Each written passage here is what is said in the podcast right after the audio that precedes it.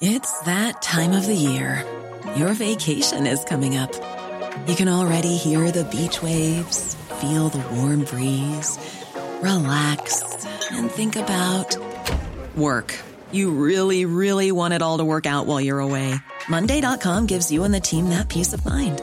When all work is on one platform and everyone's in sync, things just flow wherever you are. Tap the banner to go to Monday.com.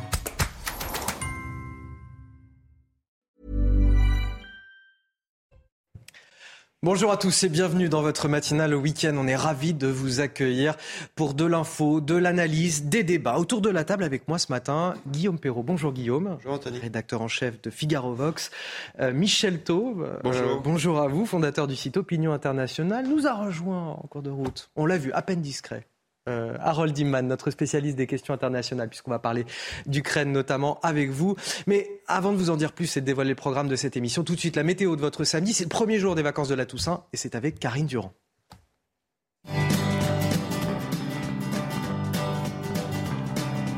Vous regardez votre programme avec Picolinos.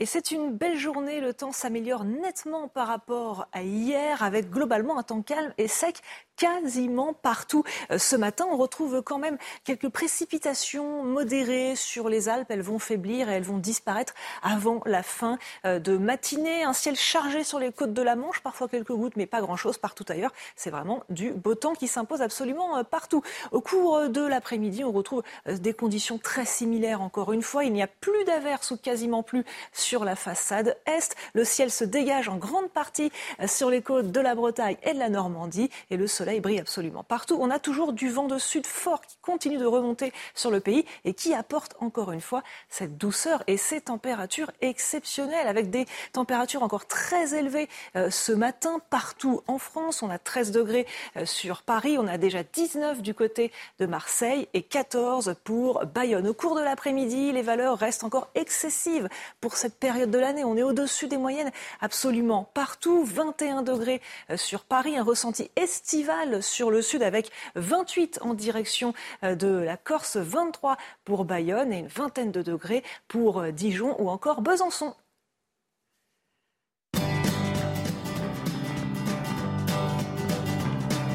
Vous avez regardé votre programme avec Picolinos. À la une de votre journal de 7 heures, l'émotion de toute une région mais aussi de tout un pays. Hier, dans le Pas-de-Calais, un hommage a été rendu à Lola, 12 ans, sauvagement assassinée il y a une semaine à Paris. Ils étaient nombreux à venir déposer un mot ou une fleur dans la salle communale de Foucreuil. Vous verrez ce reportage extrêmement touchant dès le début de ce journal. L'annonce ressemble à une mauvaise blague. La justice belge juge illégal le mandat d'arrêt européen contre l'imam Iqiyoussen. Hassan Iqiyoussen, frappé d'un arrêté d'expulsion en France et qui a fui chez nos voisins.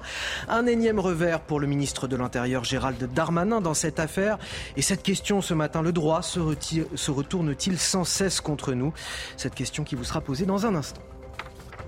Autre question, serions-nous paresseux au travail Selon une étude euh, IFOP, 4 Français sur 10 adhèrent à l'idée de faire le strict minimum au boulot.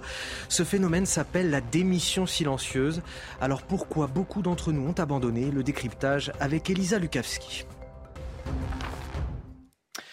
C'est un meurtre qui a touché dans leur chair tous les Français, celui le- de la jeune Lola, 12 ans, à Paris.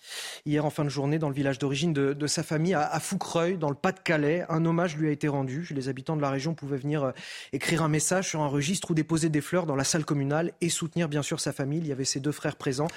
Et vous allez le voir, ils étaient nombreux, preuve de l'émoi collectif. Beaucoup d'entre eux ne connaissaient pas euh, Lola et sa famille. Le reportage extrêmement touchant de Marine Sabourin, Olivier Gangloff avec le récit de Vincent Fernandez.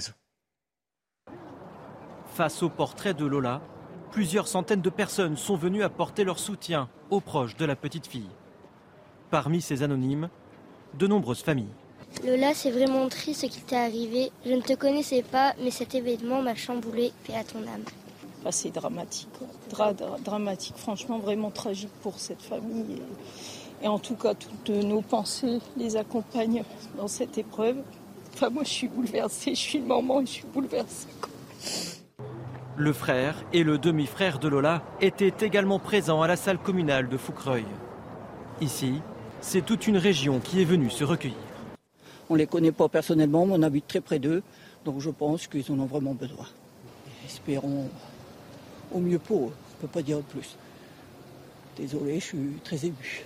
Ça doit être terrible de, perdre comme ça une petite fille, surtout dans ces circonstances. Pourtant, je connais pas, on ne connaît pas la famille, on vient de, de Marlémine, on ne connaît pas, mais on, a voulu quand même venir. Tout le monde est concerné en fait. Euh, ça peut nous arriver, ça peut être euh, une sœur, euh, fils, une fille. Les obsèques de la petite fille auront lieu lundi à Lillers, ville d'origine de sa maman. Michel Taub, bien, émoi collectif dans cette affaire. On est tous touchés au plus profond de nous-mêmes parce qu'on bah, on a des filles, on a des sœurs, on a des nièces. Ça aurait pu être euh, n'importe lesquelles d'entre elles. C'est terrible et, c'est à la fois rassurant aussi de voir cette humanité, cette émotion collective, euh, notre capacité chacun à nous mettre aussi à la place de l'autre quand il y a un drame comme ça qui se produit. Complètement. Euh, on peut être chroniqueur, éditorialiste, être père de famille. Moi, j'ai une fille qui a 12 ans. Comment ne pas être effrayé par ce qui se passe?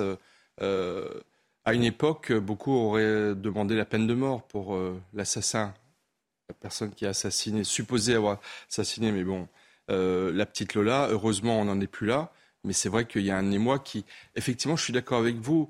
Euh, évidemment, ça peut choquer à la fois qu'on en parle beaucoup, et en même temps, c'est effectivement le signe d'une saine révolte c'est-à-dire notre capacité à pouvoir s'indigner encore de ce genre de phénomène, à être en colère collectivement pour la peine d'une seule personne, d'une seule famille. Et à en tirer, bien entendu, les conséquences le, plus vite possible pour autant qu'on puisse euh, prévenir ce genre de... Euh, c'est Gérald Darmanin qui disait sur nous il y a quelques jours, c'est un échec politique euh, pour tout le monde, ce genre de, crime. Et donc, effectivement, il faut en tirer les conséquences et, et commencer par... voilà, le deuil, ça se manifeste aussi par cet effroi et cette communion collective. Je pense que beaucoup de Français seront en communion avec la famille lundi lors des obsèques euh, euh, qui vont se passer dans le, dans, le Pas-de-Calais. Et des hommages qui sont euh, rendus aussi tout au long du week-end. Guillaume Perrault, il y a eu la colère de tous les Français cette semaine, les rassemblements aussi initiés par des politiques, des débats parfois houleux, mais aussi nécessaires quelque part. Et il y a ce week-end le temps du recueillement.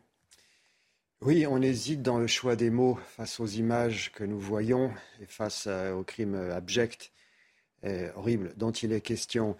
Euh, il y a eu ces derniers jours des débats très violents sur euh, l'interprétation de ce crime et sur les conséquences politiques qu'il fallait ou non en tirer. Et à mes yeux, ce, crime est aussi un fait politique qui mérite une analyse pour euh, en tirer toutes les conclusions. Mais il est vrai qu'il est aussi sain qu'il y ait une sorte de suspension des polémiques, le temps le temps d'abord du recueillement ce week-end et le temps, le temps des obsèques. C'est vrai que c'est la demande de la famille. Hein. La famille demande à ce que cesse instamment et soit retirée déjà toute utilisation du nom et de l'image de leur enfant à des fins politiques. Puis ces parents qui souhaitent également pouvoir honorer la mémoire euh, de leur fille dans la sérénité, le respect, la dignité qui lui est due. Oui, c'est chose presque impossible parce qu'encore une fois, la France entière a été émue et même des médias étrangers l'ont fortement relayé. Euh, à la fois la, cruauté, la personnalité euh, de, de, de, l'assassin, les conditions juridiques dans lesquelles elle était. Euh, voilà, c'est, je pense qu'il faut, c'est à chacun d'être responsable, c'est-à-dire effectivement de débattre sur pourquoi on en est arrivé là, et en même temps d'avoir la dignité de, de, de ne pas récupérer le nom, la photo, l'image à des fins politiques. Je pense qu'il y a, y a le sens de, la mesure. Mais là, je pense que encore une fois, euh, l'enterrement va avoir lieu lundi. Je pense que plus on se rapproche de ce moment-là, et plus on peut en parler, mais il faut le faire avec dignité, avec recueillement, euh, parce que ça, parce que je pense que c'est important, et ça permettra aussi de mûrir d'autant plus la réflexion pour ensuite essayer de voir qu'est-ce qu'on doit faire pour tenter de prévenir ce genre de crime abject. Il y aura Gérald Darmanin sur place, alors je le précise pour, pour les obsèques de Lola lundi à, 14h30 à, à Lillers euh, dans le, dans le Pas-de-Calais. Je précise bien sûr que c'est à l'invitation de la famille euh, de Lola euh, qu'il sera présent, mais les politiques doivent vraiment veiller à, à respecter ce moment jusqu'à avant de relancer peut-être le débat politique. Vous savez, c'est une situation impossible. Personne ne peut être tout à fait satisfait. Euh, vous avez des gens qui sont partis, qui pensent que le simple fait d'analyser politiquement ce qui s'est passé, enfin d'essayer de, réfléchir aux failles constatées, c'est déjà indécent. Vous avez des gens qui pensent ça. Et vous en avez d'autres qui, tout aussi légitimement, qui trouvent qu'il est naturel, qu'il est même légitime que les parlementaires, les, cadres politiques... Qui estiment que c'est leur rôle. Gérard Larcher l'a rappelé d'ailleurs. Qui, qui s'en emparent tout de suite.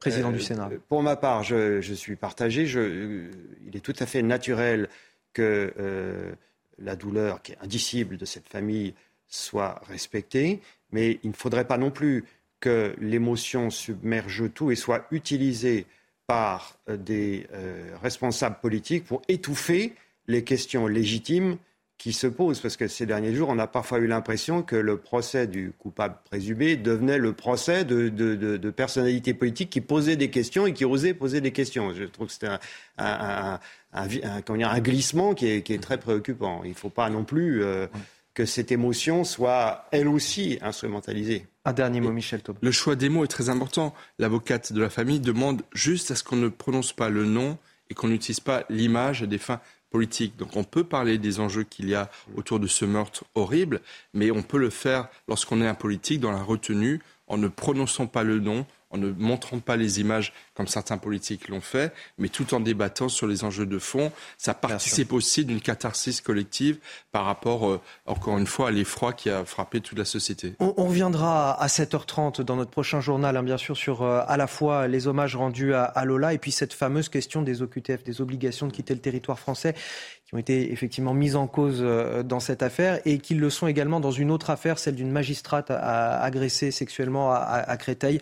On en reparlera tout à l'heure dans quelques minutes. On va avancer dans notre journal avec euh, cette question. Le droit se retourne-t-il sans cesse contre nous? Voilà la question que je vous pose avec cette énième pantalonnade, j'ai envie de dire, pour Gérald Darmanin, le ministre de l'Intérieur, dans l'affaire de l'imam Iqiyoussen. Imam frappé, euh, je vous le disais tout à l'heure, d'un arrêté d'expulsion par la France qui a fui en Belgique, que l'on a retrouvé le 30 septembre dernier. Seulement voilà, le tribunal de Tournai estime que le mandat d'arrêt européen est illégal. Et parmi les arguments avancés par euh, l'avocate de l'imam, Hassan Iqiyoussen risque un procès inéquitable en France.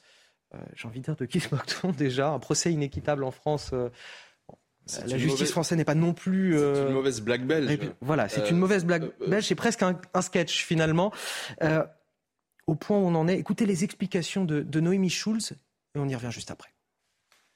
C'est un nouveau revers pour Gérald Darmanin qui, depuis la fin du mois de juillet, entend expulser l'imam Iqoussen vers le Maroc. Il y a d'abord eu la décision du tribunal administratif qui a cassé l'arrêté d'expulsion et puis la fuite du Marocain en Belgique. La France avait alors décerné un mandat d'arrêt européen demandant à la Belgique d'interpeller l'imam et de le renvoyer en France. Hassan Iqoussen a bien été arrêté le 30 septembre dernier à Mons, mais il conteste son extradition. Son avocat euh, plaide notamment le risque d'un procès inéquitable. Euh, plusieurs spécialistes doutaient par ailleurs de la validité du mandat d'arrêt européen. En effet, l'imam est poursuivi pour soustraction à l'exécution d'une mesure d'éloignement. Or, en quittant de lui-même la France, c'est comme s'il avait mis cette mesure à exécution. Le tribunal de Tournai a donc refusé la remise de l'imam aux autorités françaises en constatant l'illégalité du mandat d'arrêt européen un camouflet pour le ministre de l'Intérieur. Le parquet fédéral belge euh, peut faire appel de cette décision, c'est sans doute ce qui va se passer. L'imam Iqoussen reste donc incarcéré pour le moment, mais son avocate française Lucie Simon s'est réjouie sur Twitter. Ni le droit, ni les autorités de poursuite ne peuvent être instrumentalisées à des fins politiques. Et voilà Michel Thau pour la mauvaise blague belge, comme vous étiez en train de me le dire tout à l'heure. Mais c'est vrai que pour une fois qu'on a une volonté politique dans le pays de lutter concrètement contre un islam radical, on a l'exécutif finalement qui se fait littéralement piétiner par le droit entre le Maroc qui refuse son retour dans un premier temps, le bourbier de la justice administrative avant que le Conseil d'État n'intervienne et qui finalement autorise l'expulsion de l'imam Iqiyoussen. Entre-temps, cet imam qui fuit euh, la Belgique euh, avec le temps des procédures. Et lorsqu'il est retrouvé, bah, la justice belge nous dit ben non, ce mandat d'arrêt européen est illégal on marche sur la tête quand même. On marche sur la tête et on n'est pas prêt de cesser de marcher sur la tête. Parce que là, on n'est que dans des actions de référé.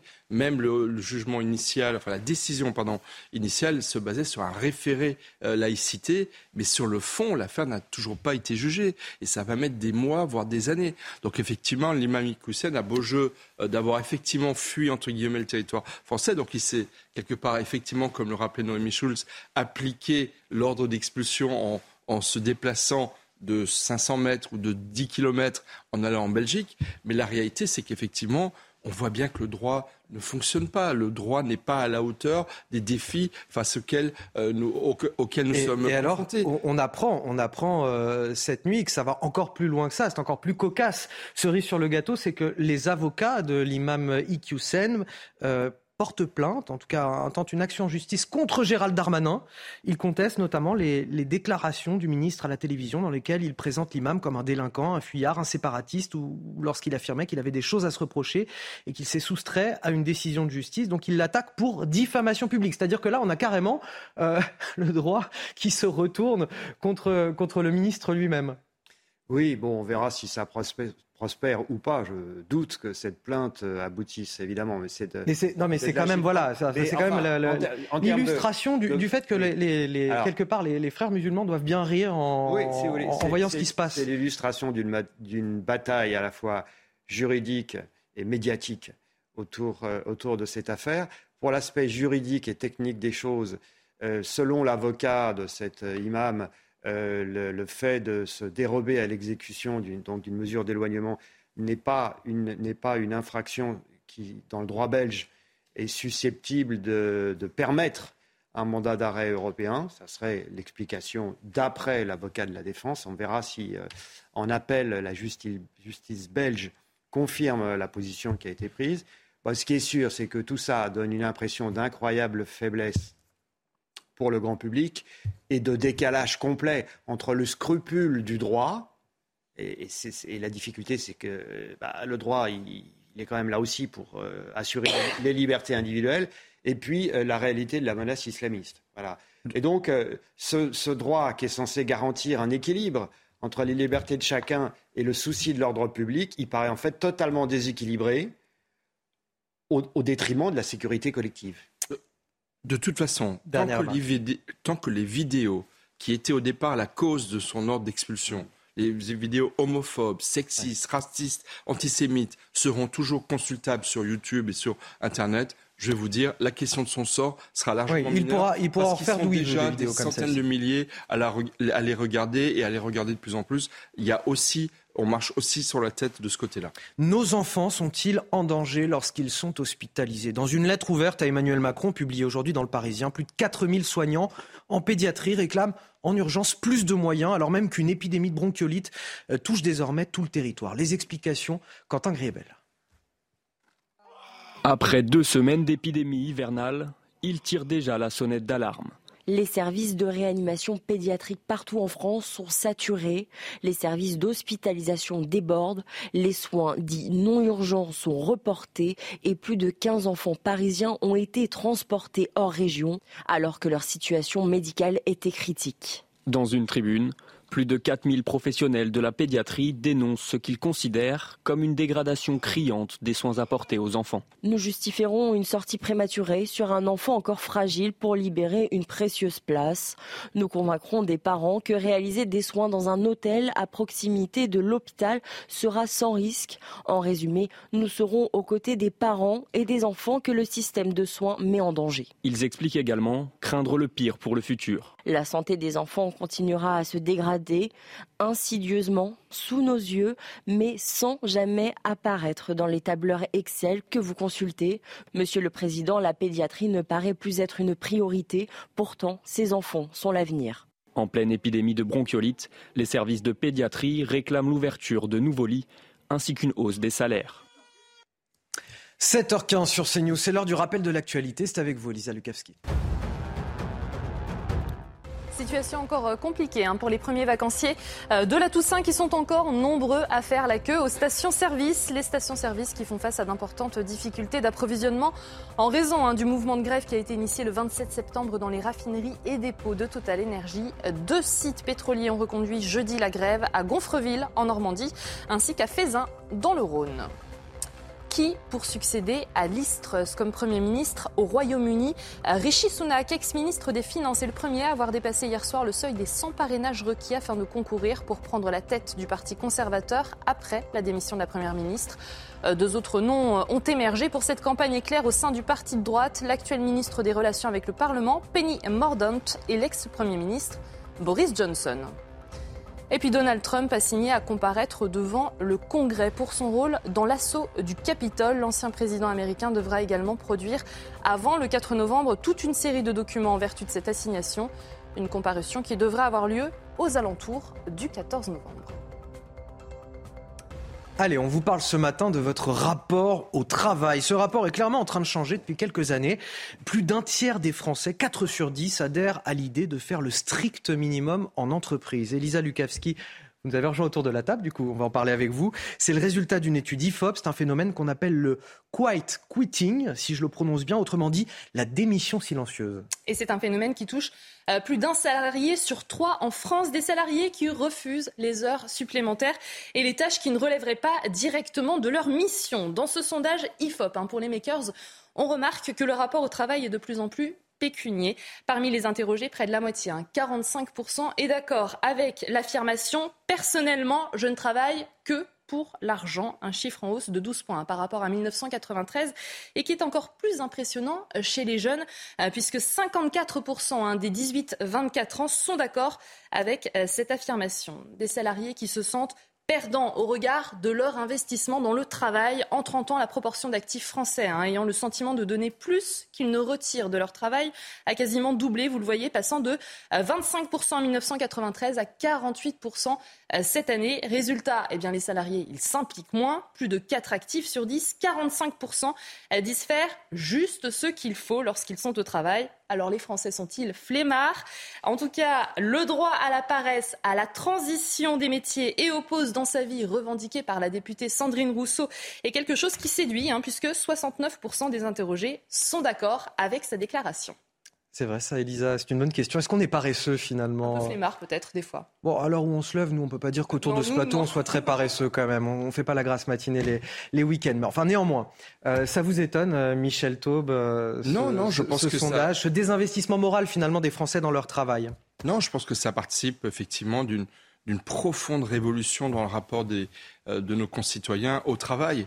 Euh, on voit bien qu'il y a une crise, et notamment du salariat. Hmm. Euh, quand vous voyez le succès euh, des formules auto-entrepreneurs, travailleurs indépendants, qui, eux, se développent beaucoup et qui, vous, au travail, un rapport différent. Moins cest qu'on travaille pour, soi déjà. On, travaille, pour, soi. on touche une rémunération qui n'est pas un salaire. Je pense qu'il y a une crise très profonde du salariat. Et après, il y a une montée en puissance très très forte. En fait, il y a un paradoxe. Il y a à la fois le fait que les, euh, beaucoup de nos concitoyens, c'est ce qu'on le sondage, euh, voient surtout l'intérêt pécunier.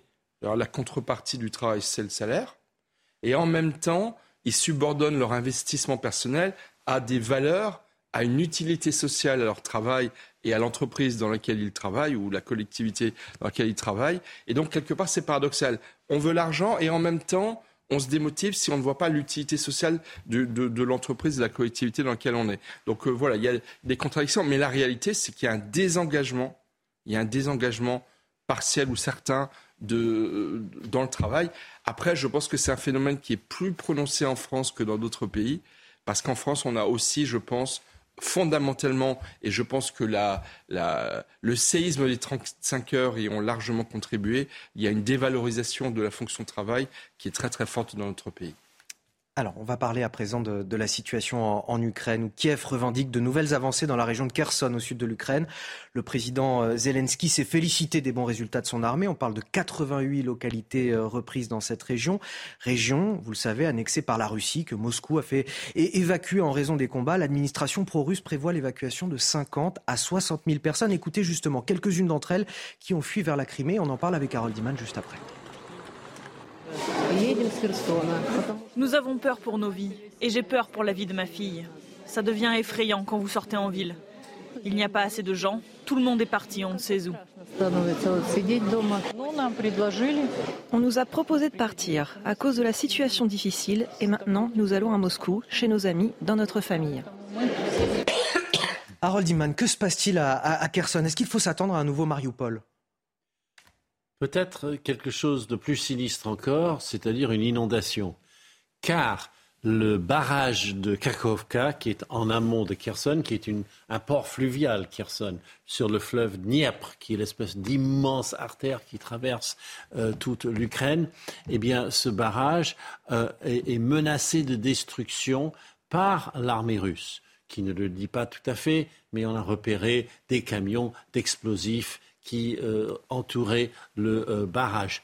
Et le président Zelensky euh, ukrainien a demandé une mission d'observateurs internationaux pour surveiller cette situation qui serait catastrophique. Donc l'armée russe s'est repliée de Kherson, s'est retirée dans la nuit, sans crier gare, il y a deux, trois jours. Ils ont commencé à faire leur bagage et dire que ceux qui voulaient partir avec eux partent. On imagine deux choses différentes. Soit c'est pour les sauver de trois choses. D'une bataille, c'est possible. D'une inondation, c'est possible aussi. Et troisièmement, ils veulent récupérer de la population, ce qu'on appelle la déportation.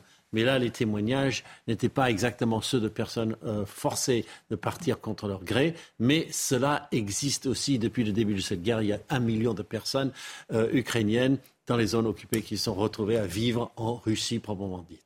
Merci pour ces euh, précisions, Harold Iman. Vous restez euh, avec nous euh, sur ce plateau. On va continuer à décrypter l'actualité dans un instant. On va revenir évidemment sur le meurtre de Lola qui a touché dans leur chair tous les Français. Les hommages se multiplient tout au long du week-end et notamment à Paris. Hier soir, une veillée de prière s'est tenue en l'église Sainte-Colette. C'était juste en face du collège de Lola. Je vous propose d'écouter un extrait de ce reportage qu'on suivra juste après la pause. Je tenais à venir. Je suis très choquée, hein, sincèrement, par c'est épouvantable et c'est très dur. Moi j'habite le, quartier. J'aurais jamais pensé que j'allais rentrer dans cette église pour, pour ça. 7h30 quasiment, bon réveil à tous. Le décryptage de l'actualité, toujours bien entouré ce matin avec euh, Guillaume Perrault, euh, Michel Taube et Harold Iman. À la une de votre journal de 7h30, évidemment le meurtre de Lola qui touche tous les Français dans leur chair, alors que les obsèques de la jeune fille sont prévues ce lundi. Les hommages se multiplient ce, week-end et notamment à Paris. Hier soir, une veillée de prière s'est tenue en, en l'église Sainte-Colette, c'est juste en face du collège de Lola. Notre reportage à suivre dès le début de ce journal. Je ne vais pas vous dire que la situation sera à 100% réglée pour les départs en vacances, mais les Français peuvent partir confiants. Voilà ce que disait euh, la Première ministre Elisabeth Borne hier dans la presse. Enfin, n'empêche qu'au moment de partir, vous n'étiez pas vraiment confiant. Le reportage à suivre également, alors que 71% des Français estiment que la crise a été mal gérée par le gouvernement. Et puis enfin, l'activisme des écologistes va-t-il trop loin ou est-il salutaire? À Paris, certains militants ont décidé d'aller éteindre eux-mêmes les enseignes lumineuses des magasins la nuit, alors que la mesure sera de toute façon obligatoire dès le 1er décembre. On en parle également sur ce plateau. Les obsèques de Lola qui se tiendront donc à, à dans le Pas-de-Calais ce lundi. Monseigneur euh, Le Borgne, évêque d'Arras, célébrera la, la, cérémonie à 14h30. En attendant, tout au long du week-end, les hommages se multiplient. On vous a montré tout à l'heure les images de Foucreuil, dans le Pas-de-Calais, euh, village d'origine de son père. Les habitants de la région se sont réunis euh, sur place hier en fin de journée. Et hier soir également, une veillée de prière s'est tenue à, à Paris, en l'église Sainte-Colette, juste en face du collège de Lola. Il y avait beaucoup de monde sur place. Le reportage, Célia Judas, Dorine Jarnias, avec le récit de Vincent à la sortie de la veillée de prière pour Lola, les participants soulignent l'importance d'y avoir assisté. Pour beaucoup, ils sont du quartier. J'habite un peu plus haut. Je tenais à venir. Euh, je suis très choquée, hein, sincèrement, par. Euh, c'est épouvantable et c'est très dur. J'ai vécu dans cette résidence pendant trois ans. Donc, euh, et puis j'habite à 200 mètres, donc ça me touche beaucoup. Parce que pour moi, cette résidence, c'était la sécurité. Moi, j'habite le quartier. J'aurais jamais pensé que j'allais rentrer dans cette église pour, pour ça. On sait que les horreurs existent, mais bah, c'est quelque chose de terrible. Quand ça se passe juste à côté, c'est, euh, tous les gens sont touchés, c'est, terrible. Chacun a pu au moins avoir l'impression de faire quelque chose. Un moment de recueillement pour toutes et tous, juste en face du collège de l'adolescente. On veut faire quelque chose de très ouvert parce qu'on sait bien que beaucoup de jeunes de son âge du collège Georges Brassens ne partagent pas la foi chrétienne. Et on a voulu inviter les gens voilà, à sortir de l'émotion où on tourne autour de soi-même et à essayer d'entrer dans, une espérance, essayer d'accueillir une consolation, une paix et sortir un petit peu de toutes les querelles politiques aussi qu'on entend depuis ces jours-ci. Les organisateurs soulignent que cette veillée a pu se tenir grâce à l'approbation de la famille de Lola. Alors on l'a vu cette semaine, hein, cette affaire a, bien évidemment suscité beaucoup de débats politiques et, notamment autour de, la question des, obligations de quitter le territoire français, les fameuses OQTF, puisque euh, l'Algérienne euh, qui a agressé et tué euh, Lola était soumise à une obligation de quitter le territoire français. Et encore une fois, la question se pose puisqu'on a appris ce week-end l'agression d'une magistrate du tribunal judiciaire de Créteil, agressée sexuellement en pleine rue, non loin du tribunal. Le suspect et lui euh, aussi un Algérien visé par une obligation de quitter le territoire français depuis le 13 octobre. Il a été remis à la police par les passants. Écoutez le récit d'Amaury Bucco, notre journaliste au, au service police-justice de CNews.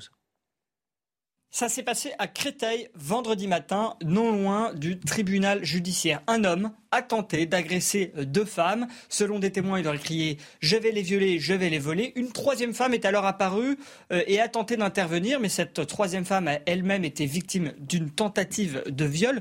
Une partie de ses vêtements ont été euh, déchirés et arrachés. Alors des passants, heureusement, euh, sont intervenus. Ils ont interpellé l'auteur et quant à la à, la troisième femme, un victime, euh, la plus principale victime. Elle a été prise en charge par les pompiers. Il s'agit en fait euh, de cette victime d'une magistrate du parquet de Créteil. Euh, quant à l'agresseur présumé, eh il a été du coup remis à la police euh, par les passants qui l'avaient interpellé. Euh, il s'agit d'un Algérien en situation irrégulière de 23 ans. Il avait d'ailleurs été visé par une obligation de quitter le territoire français qui avait été mise le 13 octobre dernier par la préfecture du Val-de-Marne. Et il avait d'ailleurs, ce même jour, le 13 octobre, été interpellé par la police alors qu'il buvait et mangeait dans un supermarché sans payer euh, ce qu'il consommait. Et puis le, parquet hein, de Paris euh, nous indique euh, qu'une l'enquête a été confiée à la police judiciaire du Val-de-Marne. Guillaume Perrault, est-ce qu'on peut y voir là aussi une autre illustration de ce phénomène, celui du non-respect des OQTF, pour lequel le gouvernement a fait, j'ai envie de dire, preuve d'une certaine surdité cette semaine? Oui, euh, à l'évidence, oui. Alors, dans les deux cas, ce sont des obligations de quitter le territoire français qui ont été notifiées de, fraîche date. Il faut quand même le préciser, parce que normalement, les intéressés ont un mois pour quitter volontairement le territoire français. Dans le cas de ce suspect-ci, c'était, euh, il était dans cette zone-là. Mais de façon générale, euh, il y a un problème énorme d'inexécution de, ces décisions, puisque d'après les, statistiques les plus optimistes, il y aurait seulement 13% d'exécution.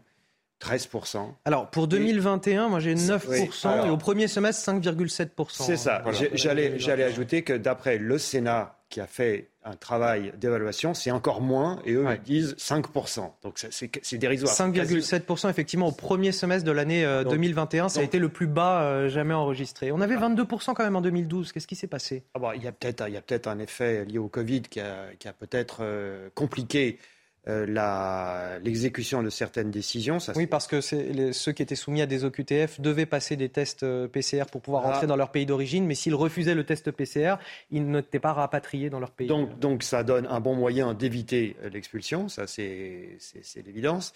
Mais de façon générale, il y a une extrême mauvaise volonté de beaucoup de pays dont sont originaires ces, ces personnes qui refusent de les, de les accueillir. Le cas typique étant l'Algérie qui refuse quasi systématiquement d'accueillir euh, ces ressortissants qui étaient présents en France et qui sont reconduits à la frontière. Voilà. Donc là, il y a un énorme problème politique. Je me souviens très bien qu'il était identifié, connu déjà sous Sarkozy s'agissant de l'Algérie. Il, est vrai pour, un ensemble de pays, il n'y a pas que l'Algérie qui est dans ce cas-là, mais c'est un cas particulièrement significatif.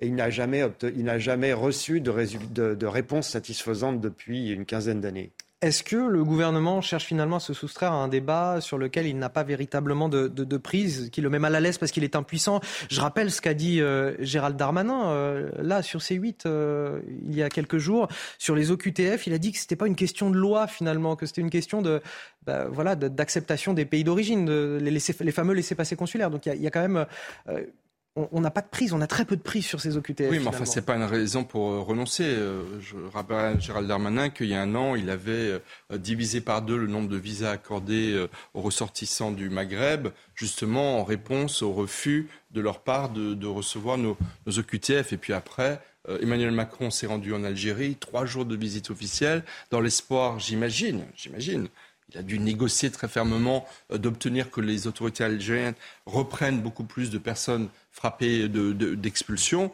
Résultat, euh, il n'y a pas eu d'augmentation des, euh, expulsions vers, euh, vers l'Algérie.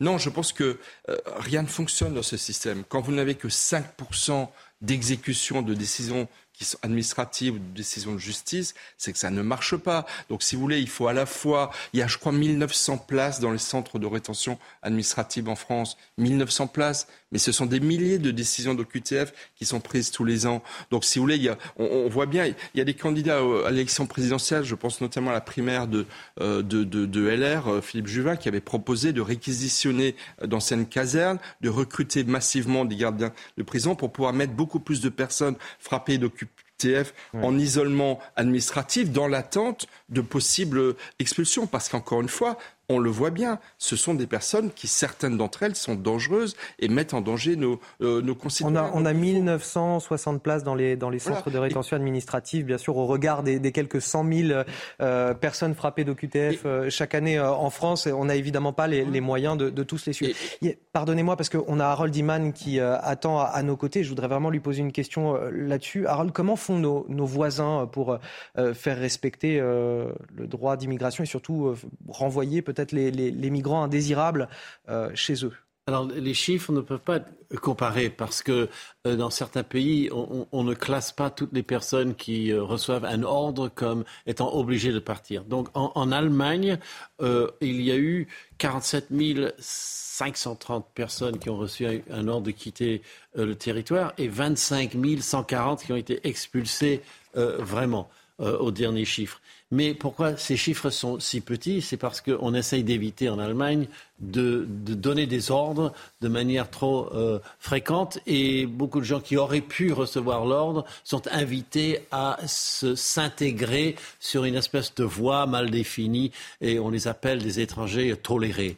Euh, au Danemark, on avait fait quelque chose de beaucoup plus, euh, je dirais, éclatant. On a, la première, ministre Mette Frederiksen a dit eh ben, on va les garder, ces demandeurs d'asile, au Rwanda. Et puis, ça fait déjà depuis 2017 qu'on a vraiment serré la vis complètement sur l'arrivée euh, de nouveaux euh, immigrés euh, au Danemark. Ça, c'est les deux, cas qui ressortent le plus. Mais en, fait, il y a assez peu de monde qui sont réellement physiquement au Rwanda.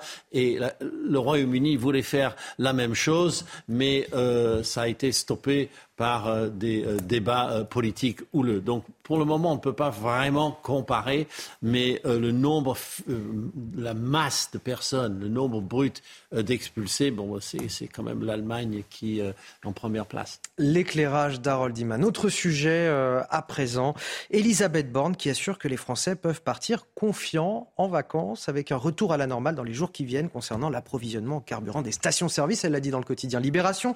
La situation est en nette amélioration depuis le début de la semaine. Je ne vais pas vous dire que la situation sera à 100% réglée pour les départs en vacances, mais les Français peuvent partir confiants.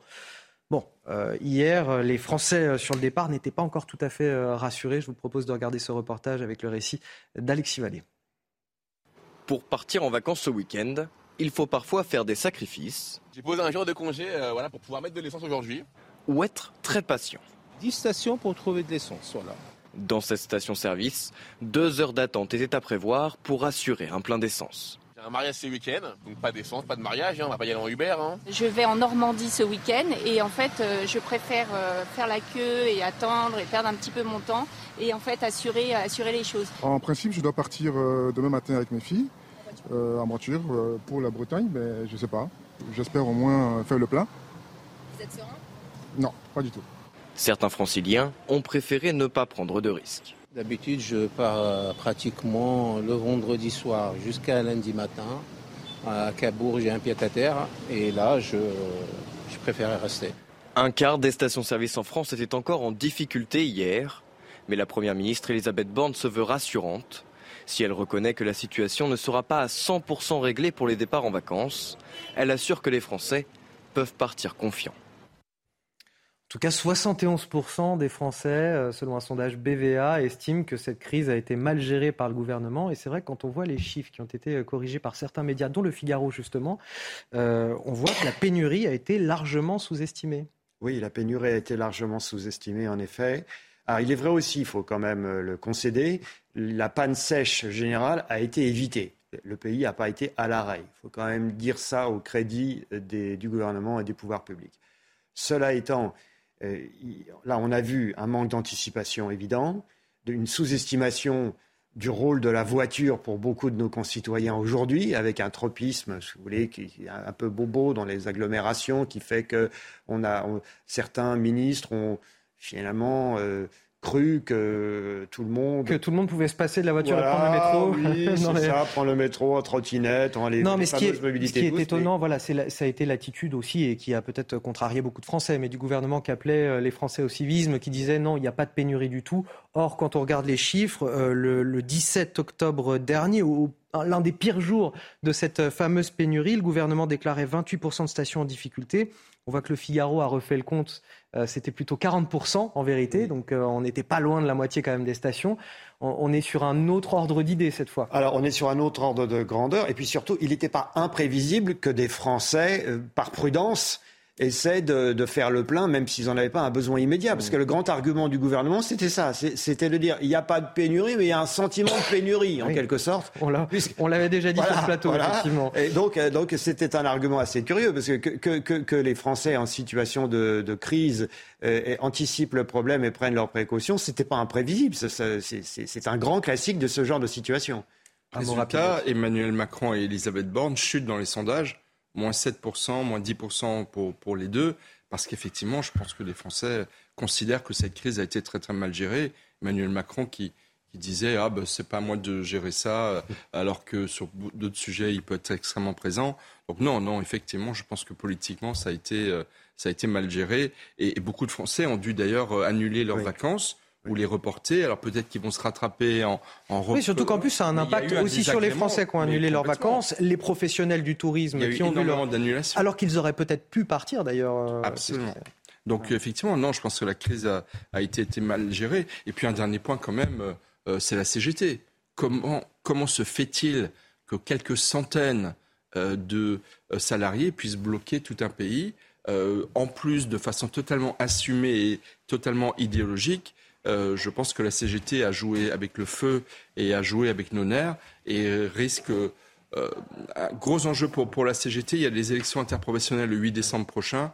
Euh, je pense que politiquement, ils vont en ressentir eux aussi les résultats. Est-ce qu'on est sorti de tout ça, à votre avis? Parce qu'il va y avoir encore des journées de grève C'est très difficile à apprécier. Ce qui était spectaculaire, en tout cas, c'était de voir qu'une poignée de grévistes pouvaient paralyser des pans entiers de l'économie, alors qu'ils étaient minoritaires à faire grève, souvent sur leur propre site de travail. C'était, il faut bien distinguer le droit individuel de faire grève, ça c'est une chose, très bien, il est reconnu par euh, la jurisprudence du Conseil constitutionnel, c'est parfait.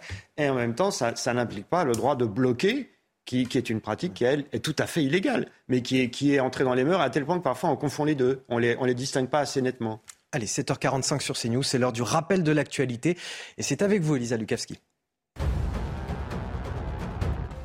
L'imam Hassan Iqiyoussen reste en Belgique pour l'instant, hein, réclamé par la justice française pour euh, s'être soustrait à un arrêté d'expulsion cet été. Euh, l'imam marocain de 58 ans a remporté hier une première manche devant un tribunal de Belgique, pays où il s'est exilé. Euh, le tribunal a refusé la remise à la France. Le parquet de Tournai en Belgique a interjeté appel. Les soignants des urgences pédiatriques demandent à Emmanuel Macron d'agir. Dans une lettre ouverte, 4000 soignants en pédiatrie dénoncent la saturation des services pédiatriques hospitaliers, des conditions de travail et une prise en charge inadaptée qui sont, selon eux, le résultat d'une inaction politique irresponsable. Fin de citation. Des dégradations qui conduisent à des retards de soins et à la mise en danger des enfants. Et puis l'Ukraine qui avance dans le sud du pays. Kiev a revendiqué euh, de nouvelles avancées dans la région stratégique euh, de Kherson, une ville du sud de l'Ukraine dont la Russie a entrepris d'évacuer la population civile. Le président ukrainien Volodymyr Zelensky s'est félicité hier soir dans une vidéo des bons résultats de son armée dans cette région, où a-t-il affirmé plus de 30 blindés russes ont notamment été euh, capturés. Au 1er juin 2023, il faudra éteindre toutes les enseignes lumineuses et les publicités entre 1h et 6h du matin dans les rues. Décision prise par le gouvernement. Paris va plus loin encore avec une extinction des 23h45 et surtout dès le 1er euh, décembre, c'est-à-dire dans un petit peu plus d'un mois. Mais pour certains militants écologistes, les choses ne vont pas assez vite. Alors ils ont décidé eux-mêmes d'aller traquer ces enseignes lumineuses dans les rues de la capitale pour les éteindre eux-mêmes. L'activisme des écologistes va-t-il trop loin ou au contraire est-il salutaire? Vous allez me répondre à, cette question sur euh, ce plateau. Des images tout d'abord commentées par Aminata Dem. Yes, bien joué. Certains soirs, en plein Paris, une dizaine de militants Extinction Rébellion se préparent pour éteindre les enseignes lumineuses. Perches improvisées, affiches écoles, tous sont équipés pour sensibiliser les commerçants au gaspillage d'électricité. Ces jeunes militants dénoncent également le double discours du gouvernement. On a d'un côté euh, un gouvernement qui demande aux gens, qui demande aux citoyens, aux Français plus de sobriété et qui en fait n'a pas le courage politique de demander la même sobriété euh, aux entreprises. L'État a pourtant pris la décision d'éteindre tous les panneaux publicitaires entre 1h et 6h du matin à partir du 1er juin 2023, insuffisant pour ce mouvement. Le premier problème, c'est qu'il y a des exceptions, euh, beaucoup d'exceptions. Le deuxième problème, c'est que les municipalités, on ne leur donne pas de moyens supplémentaires pour faire appliquer ça. Et le troisième, plus gros problème, c'est qu'entre 1h et 6h du matin, c'est pas à ce moment-là qu'on va risquer des tensions sur le réseau électrique. À Paris, dès le 1er décembre, les panneaux publicitaires s'éteindront à 23h45. De leur côté, les militants vont continuer leur action dans les rues parisiennes avec parfois du soutien et quelques applaudissements.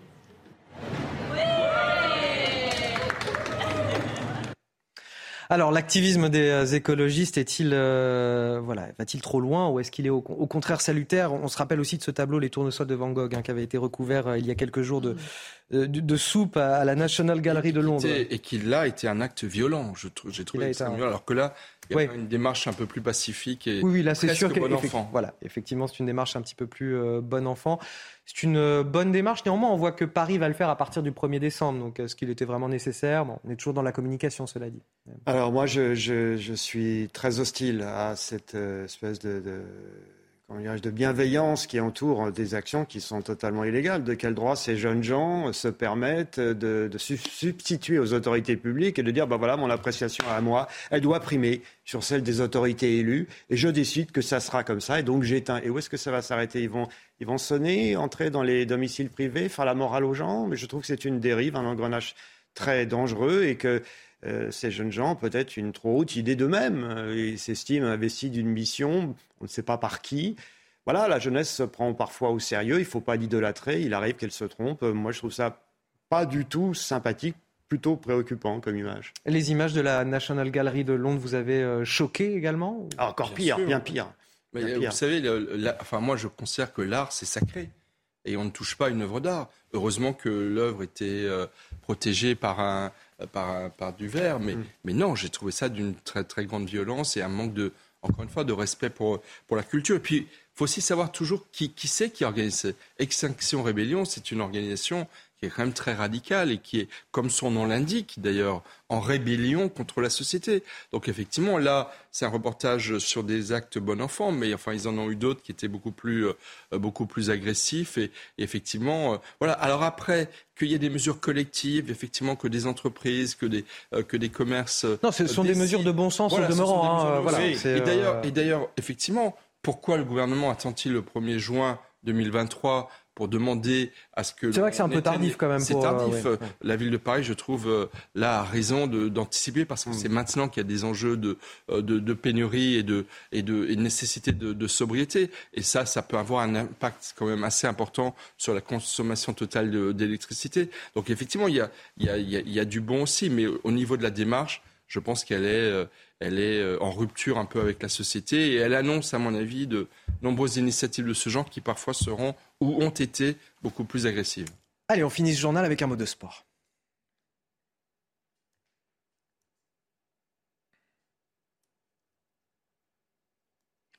Regardez CNews Chronique Sport avec Colissimo Facilité, la solution d'affranchissement en ligne dédiée aux professionnels pour simplifier les envois et suivi de colis. Le Paris Saint-Germain s'est donc euh, imposé facilement ce vendredi soir à Ajaccio en ouverture de la 12e journée de Ligue 1 avec Messi et Bappé qui ont régalé l'Argentin euh, pour le Français. D'abord en profondeur à la 24e minute. Il a fallu attendre pour voir le deuxième but, mais ça valait le coup. Regardez, une action collective somptueuse les deux hommes qui vont euh, s'amuser avec la défense ajaxienne. C'est Lionel Messi qui euh, inscrit ce but servi par Bappé. Puis on va retrouver encore une fois les deux hommes pour le troisième but. Messi qui va à nouveau servir euh, Kylian Bappé. 3-0 au score final. La meilleure attaque de Ligue 1 va bien, mais c'est aussi la meilleure défense. Regardez, 5 clean sheets consécutifs à l'extérieur en Ligue 1. C'est la meilleure série du PSG depuis 6 ans. Paris qui n'a d'ailleurs encaissé qu'un seul but cette saison à l'extérieur, c'était à Lille et ça remonte déjà au 21 août dernier. C'était CNews Chronique Sport avec Colissimo Facilité, la solution d'affranchissement en ligne dédiée aux professionnels pour simplifier les envois et suivi de colis. Voilà pour cette première partie de Matinal Week-end. Le temps pour moi de vous remercier, messieurs Guillaume Perrault et Michel Taube, d'avoir participé à, cette émission. Vous restez avec nous. Dans un instant, nous serons avec le docteur Brigitte Viret, pédiatre et présidente du syndicat national des pédiatres français. Nos enfants sont en danger. C'est la lettre adressée à Emmanuel Macron qu'elle signe avec 4000 euh, autres personnels euh, soignants. Elle dénonce la situation dans, dans les hôpitaux, les services pédiatriques, alors même que le pays est frappé par une épidémie de bronchiolite. A tout de suite sur CNews. C'est le début d'une très belle journée avec de la douceur et du soleil garanti euh, quasiment partout. On a juste encore quelques restes de la perturbation d'hier euh, sur les Alpes en particulier avec euh, quelques averses qui s'affaiblissent rapidement. On n'en parlera plus avant midi. Partout ailleurs, c'est le soleil qui s'impose. Sur les côtes de la Manche, c'est chargé ce matin, mais là aussi, les nuages se disloquent peu à peu et on a toujours ce flux de sud qui ramène la douceur sur l'ensemble du pays et particulièrement sur les régions du sud. Au cours de l'après-midi, pas de grands changements, ça s'améliore même encore plus. Les averses sur les Alpes disparaissent complètement. On n'est pas à l'abri de quelques gouttes sur l'Alsace, la Franche-Comté, mais pas grand-chose dans l'ensemble. Le ciel se dégage bien sur la Manche, un peu plus difficilement sur la pointe bretonne. Le flux de sud règne encore, du vent fort sur les Pyrénées et le midi toulousain. Les températures sont très élevées. Ce matin, encore une fois, un supérieur à 10 degrés euh, partout sur le pays, avec 13 sur la région parisienne, 11 du côté de la Haute-Loire, 13 également pour l'Alsace, au cours de l'après-midi, les valeurs sont carrément estivales sur le sud du pays, dignes du mois de juillet, notamment sur la Corse, avec 28 degrés à Ajaccio, 23 à 26 degrés sur le sud-ouest, encore une fois, 21 sur Paris et 19 sur les côtes de la Manche.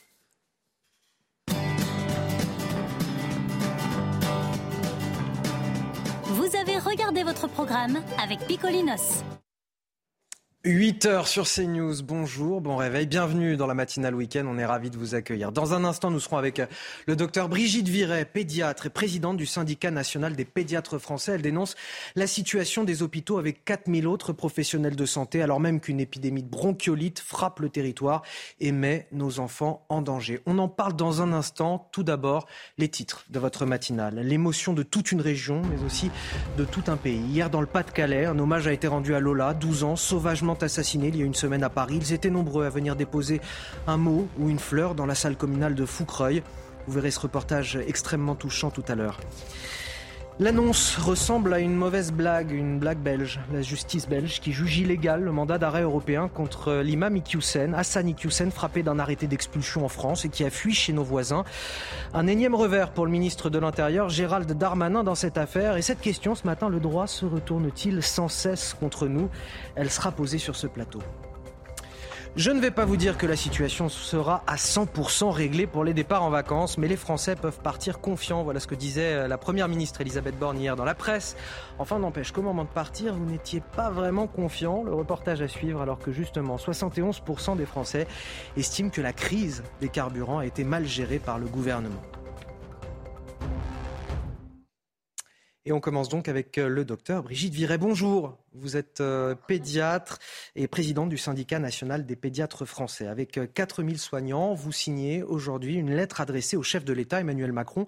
Il y a une épidémie de, de, bronchiolite en ce moment qui touche tout le territoire français. Ce que vous nous dites, c'est que vous manquez de moyens dans les services pédiatriques pour y faire face et cela met nos enfants en danger. Alors la première question que vous voulez vous poser, c'est très concrètement, quelles sont les conséquences aujourd'hui de ce manque de moyens sur les soins apportés à nos enfants?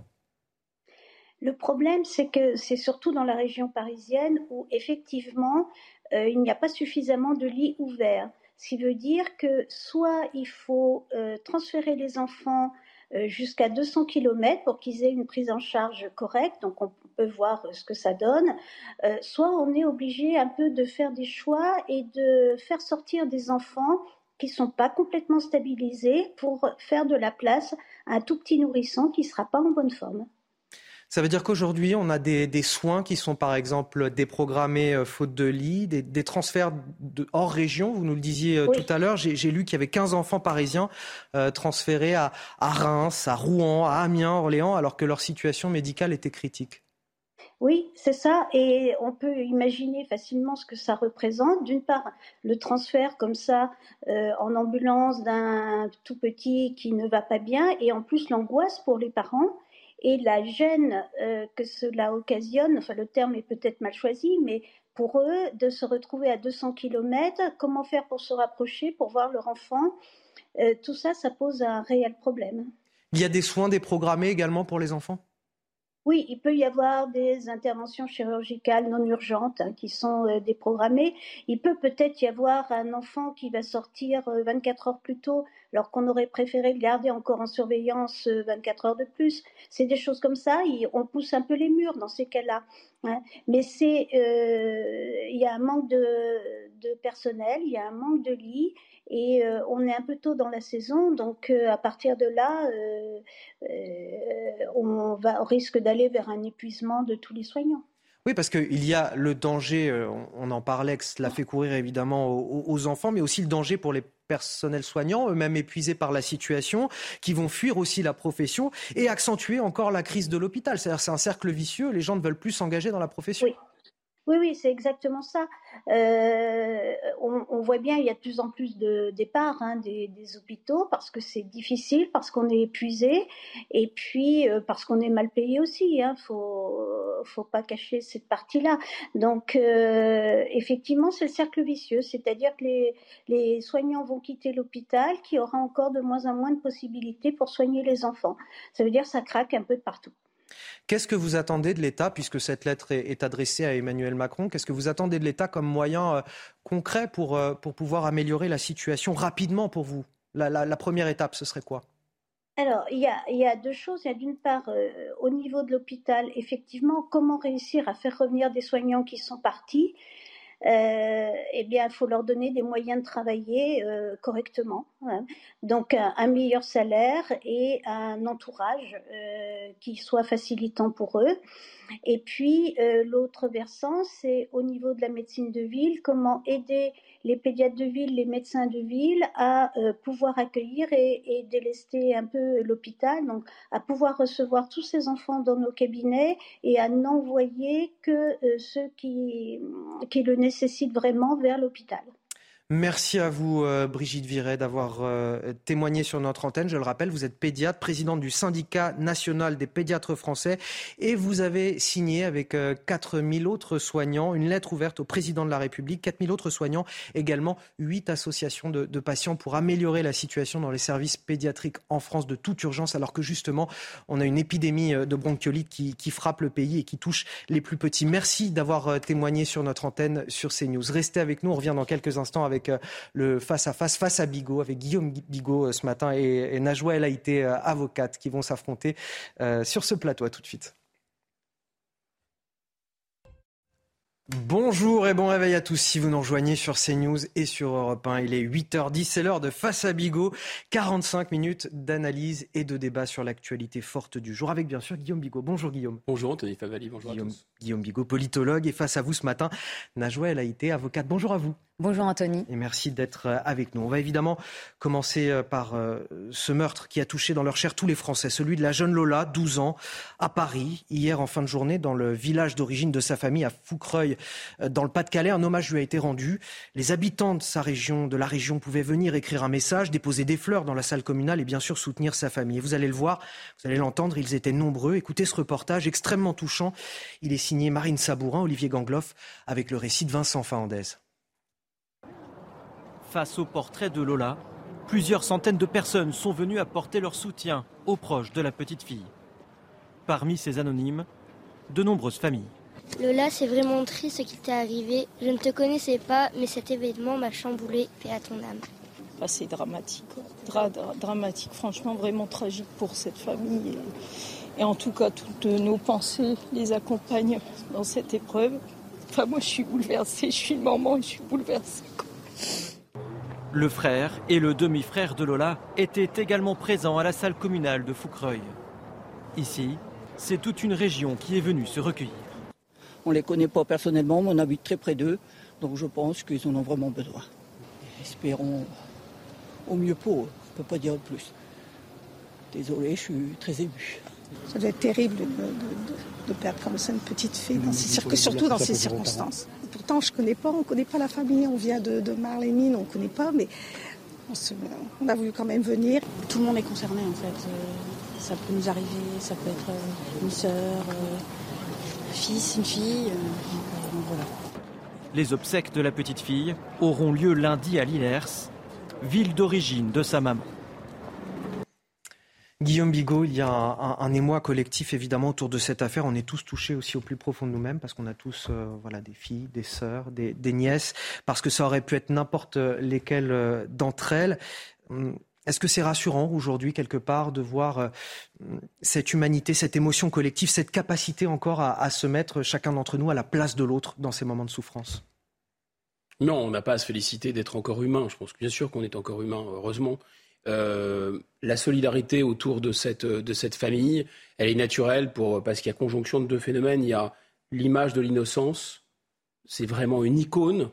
Euh, c'est une jeune fille qui n'a pas vécu sa vie, euh, qui en plus est incroyablement belle. Elle, est, elle a quelque chose de. elle est, elle est l'incarnation de la pureté. Et de l'autre côté, il y a quelque chose qui est l'irruption du mal, total, absolu, sans raison, quelque chose qui est vraiment épouvantable. Donc c'est la conjonction des deux qui, qui nous a tous euh, pris aux tripes, ça c'est sûr. Maintenant, je pense que euh, autour de cette, de cette affaire s'est développée euh, toute une polémique politique. Et je trouve très étrange, très très étrange, que même s'il y a un temps pour tout, et je pense qu'à un moment, peut-être il faut marquer une, une pause, et finalement, voilà, penser, penser à elle et se recueillir.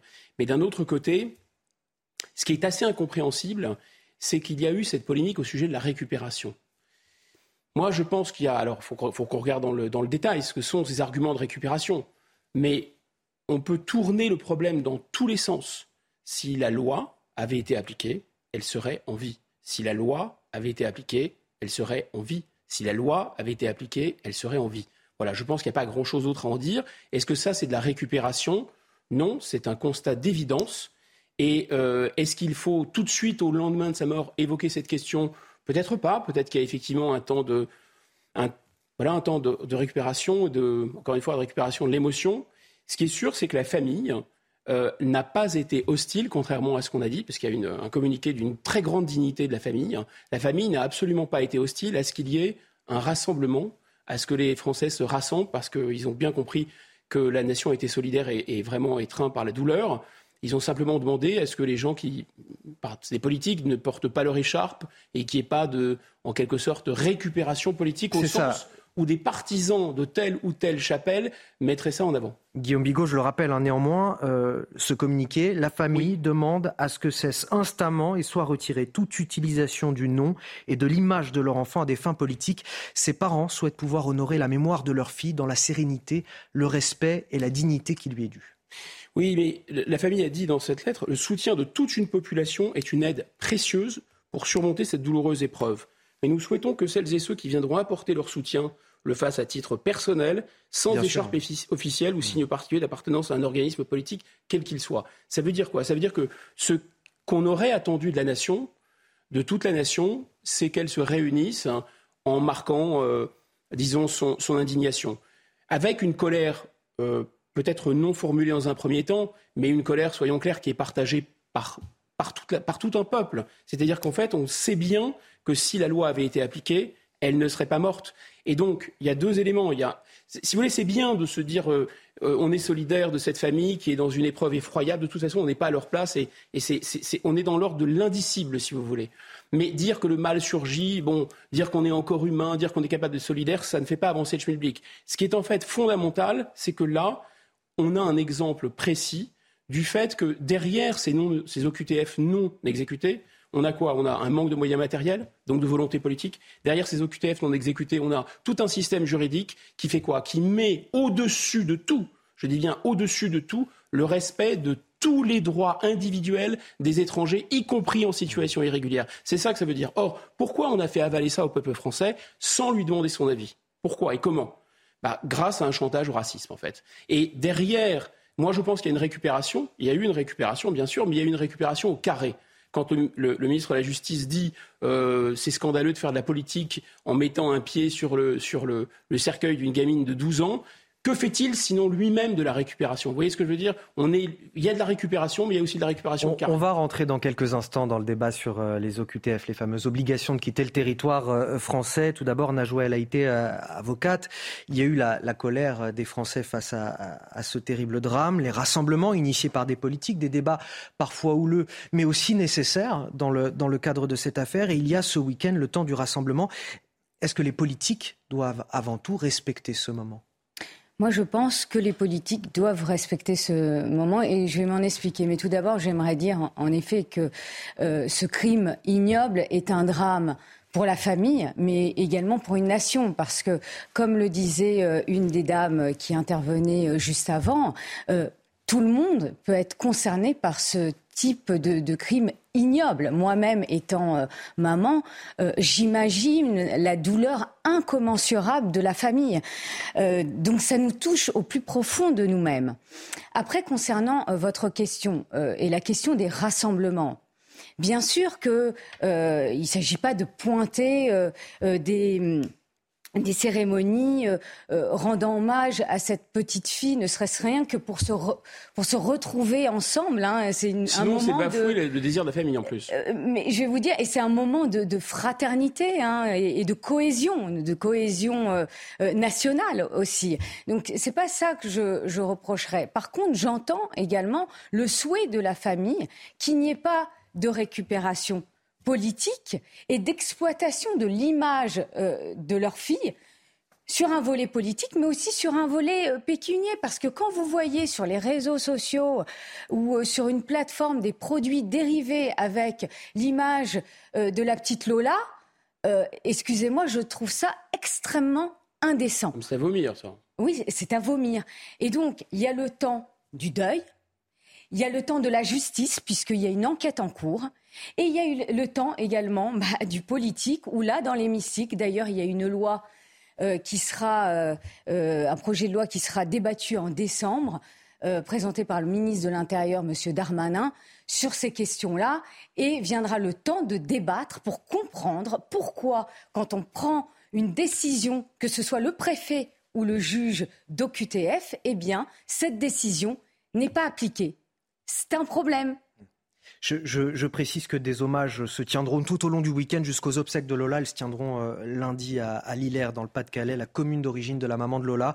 Gérald Darmanin, d'ailleurs, le ministre de l'Intérieur, sera sur place sur invitation, je le précise parce que c'est quand même important de, de, de le Bien dire, sûr. voilà, sur invitation euh, de la famille. Guillaume Bigot, Najwa El Haïté, euh, sur CNews et sur Europe 1, on, on, continue nos débats, on va rentrer dans le vif du sujet justement avec ces obligations de quitter le territoire français et à travers une autre affaire qui nous ramène aussi à cette question-là, euh, cette magistrate du tribunal judiciaire de Créteil agressée sexuellement en pleine rue, non loin du tribunal. Le suspect est un Algérien justement visé par l'une de ses OQTF depuis le 13 octobre. Il a été remis à la police par des passants. Écoutez le récit d'Amaury Bucco, journaliste police-justice. Ça s'est passé à Créteil vendredi matin, non loin du tribunal judiciaire. Un homme a tenté d'agresser deux femmes. Selon des témoins, il aurait crié Je vais les violer, je vais les voler. Une troisième femme est alors apparue euh, et a tenté d'intervenir, mais cette troisième femme a elle-même été victime d'une tentative de viol. Une partie de ses vêtements ont été euh, déchirés et arrachés. Alors des passants, heureusement, euh, sont intervenus. Ils ont interpellé l'auteur et quant à la à, la troisième femme, victime, euh, la plus principale victime. Elle a été prise en charge par les pompiers. Il s'agit en fait euh, de cette victime hein, d'une magistrate du parquet de Créteil. Euh, quant à l'agresseur présumé, eh il a été du coup remis à la police euh, par les passants qui l'avaient interpellé. Euh, il s'agit d'un Algérien en situation irrégulière de 23 ans. Il avait d'ailleurs été visé par une obligation de quitter le territoire français qui avait été mise le 13 octobre dernier par la préfecture du Val-de-Marne. Et il avait d'ailleurs, ce même jour, le 13 octobre, été interpellé par la police alors qu'il euh, buvait et mangeait dans un supermarché sans payer euh, ce qu'il consommait. Et puis le, le parquet hein, de Paris euh, nous indique euh, qu'une euh, l'enquête a été confiée à la police judiciaire du Val-de-Marne. Et Guillaume Bigot, ça nous ramène à cette question donc des OQTF pour lequel le gouvernement a fait quand même preuve d'une certaine surdité cette semaine. C'est ça le problème, c'est qu'en fait, euh, moi je veux bien qu'il y ait un temps de la euh, de l'émotion et de la dignité et qu'on se drape dans le silence. Mais quand on est au, aux manettes, on est au gouvernement et que c'est le résultat de votre inaction qui est l'assassinat d'une fillette, et là, aujourd'hui, euh, l'agression d'une magistrate, on ne peut pas ne rien en dire, si vous voulez. Là, c'est ce que j'appelle vraiment la récupération au carré. C'est une récupération bien plus grave d'une certaine façon. Mais vous pensez que le gouvernement cherche à se soustraire à un débat, euh, une question sur laquelle il n'a pas la main, en fait, finalement?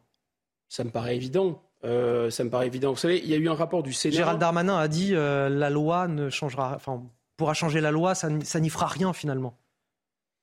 Il y a deux questions derrière. Hein. Il y a la question, je répète, des moyens matériels que l'État met à disposition, c'est-à-dire pas suffisamment de place dans les centres de rétention administrative, pas suffisamment d'énergie, pas suffisamment de Je peux rappeler le chiffre justement des, centres de rétention administrative, ah les places. On a autour de 1960 places, alors qu'on a effectivement euh, plus de 100 000 euh, au QTF prononcés chaque année. Donc voilà. On, Parce qu'on parle du flux évidemment tout le temps. Attention, mais il y a un stock. Parce que si vous, il y, a, 80, 100 000 au QTF non exécutés, ça veut dire que derrière, vous en avez 100 000, 100 000, 100 000, 100 000, 100 000, et faites le calcul au bout de dizaines d'années, d'accord? Évidemment, ces centres sont dans la capacité totale d'accueillir, ils sont déjà surpeuplés. Et vous savez quoi?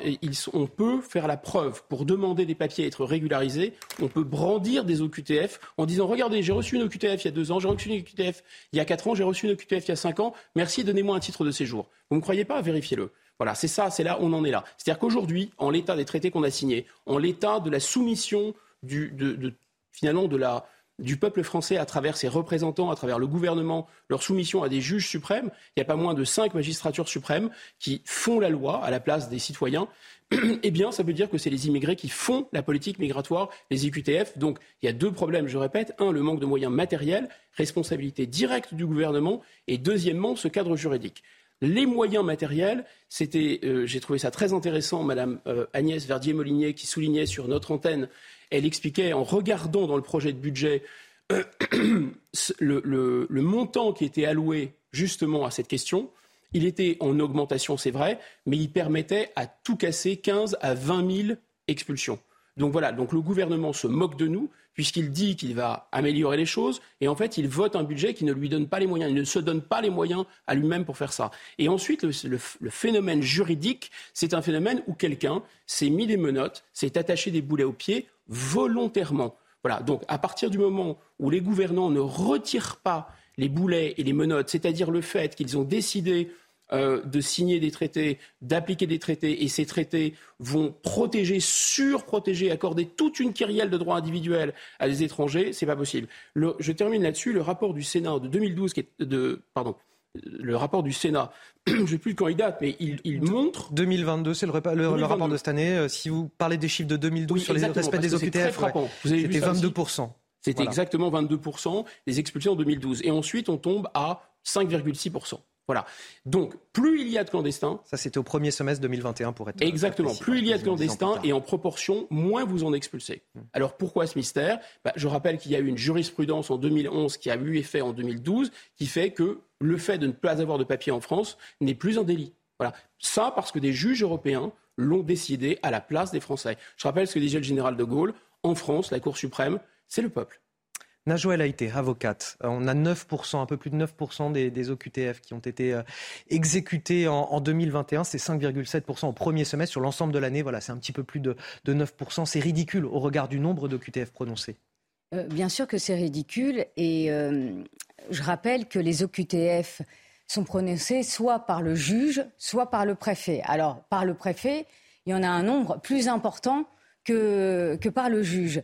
Et euh, vous, vous, le disiez, euh, vous avez un certain nombre euh, d'OQTF qui ne sont pas exécutés, mais... Dans les trois quarts. les, trois quarts. Plus les trois quarts. Oui, oui, plus, plus des trois quarts. D'ailleurs, quand on dit que le gouvernement fait la sourde oreille, je le rappelle encore, vous avez un projet de loi qui sera normalement, en principe, discuté au mois de décembre concernant l'éloignement et le droit d'asile. Mmh. Donc, il est prévu, enfin je ne suis pas dans le secret des dieux, mais il est prévu notamment de euh, raccourcir euh, les, délais bah, de traitement, parce que c'est aussi euh, fondamental. Si vous, vous avez une succession de procédures donc, qui prolongent, hein, qui prolonge le, fait que l'étranger bah, reste en France, et bah, il s'agit aussi de simplifier les procédures, de les réduire. Et je parle notamment des traitements de dossiers concernant le droit d'asile. Et à partir du moment où euh, une personne euh, étrangère euh, se voit refuser le droit d'asile, eh bien, elle sera concomitamment euh, expulsés. Et donc, il y aura une obligation d'OQTF. L'OQTF, et Guillaume Bigot le disait très justement, a une durée à peu près d'un an. Et donc ce projet de loi, et je parle là encore au conditionnel, il s'agira d'augmenter les délais parce qu'en un an, un étranger qui bénéficie d'un OQTF... Il fallait raccourcir les délais, maintenant vous dites ah, non, non, les délais. non, non, les augmenter de un an à trois ans. Et euh, un étranger qui bénéficie... C'est contraire à la jurisprudence. Hein. Euh, oui, mais en tous les cas, euh, c'est ce qui serait sera l'un des enjeux en tout cas. Voilà. Dans ce projet de loi. Donc pour terminer, pour terminer, donc un, un étranger qui bénéficierait euh, d'un OQTF, eh bien, euh, se verra au bout de, de trois ans expulsé, euh, expulsé euh, sans doute. Vous m'avez coupé, donc j'ai perdu un peu mon, mon raisonnement. Mais euh, tout ça pour dire qu'il y a une volonté vraiment de durcir les mesures prises contre les étrangers délinquants, et puis de, une volonté également de d'accélérer le traitement des procédures. Pour terminer sur la question des moyens, et la question des moyens est essentielle. Parce que un étranger qui a un OQTF est soit mis euh, dans un centre de rétention administrative ou soit assigné à résidence. Mais le problème, quand il est mis euh, placé dans un centre de rétention administrative, eh bien, vous avez un étranger sur deux qui en sort. Et on ne sait pas après ce qu'ils deviennent. Et donc ça, c'est un véritable problème par manque de place.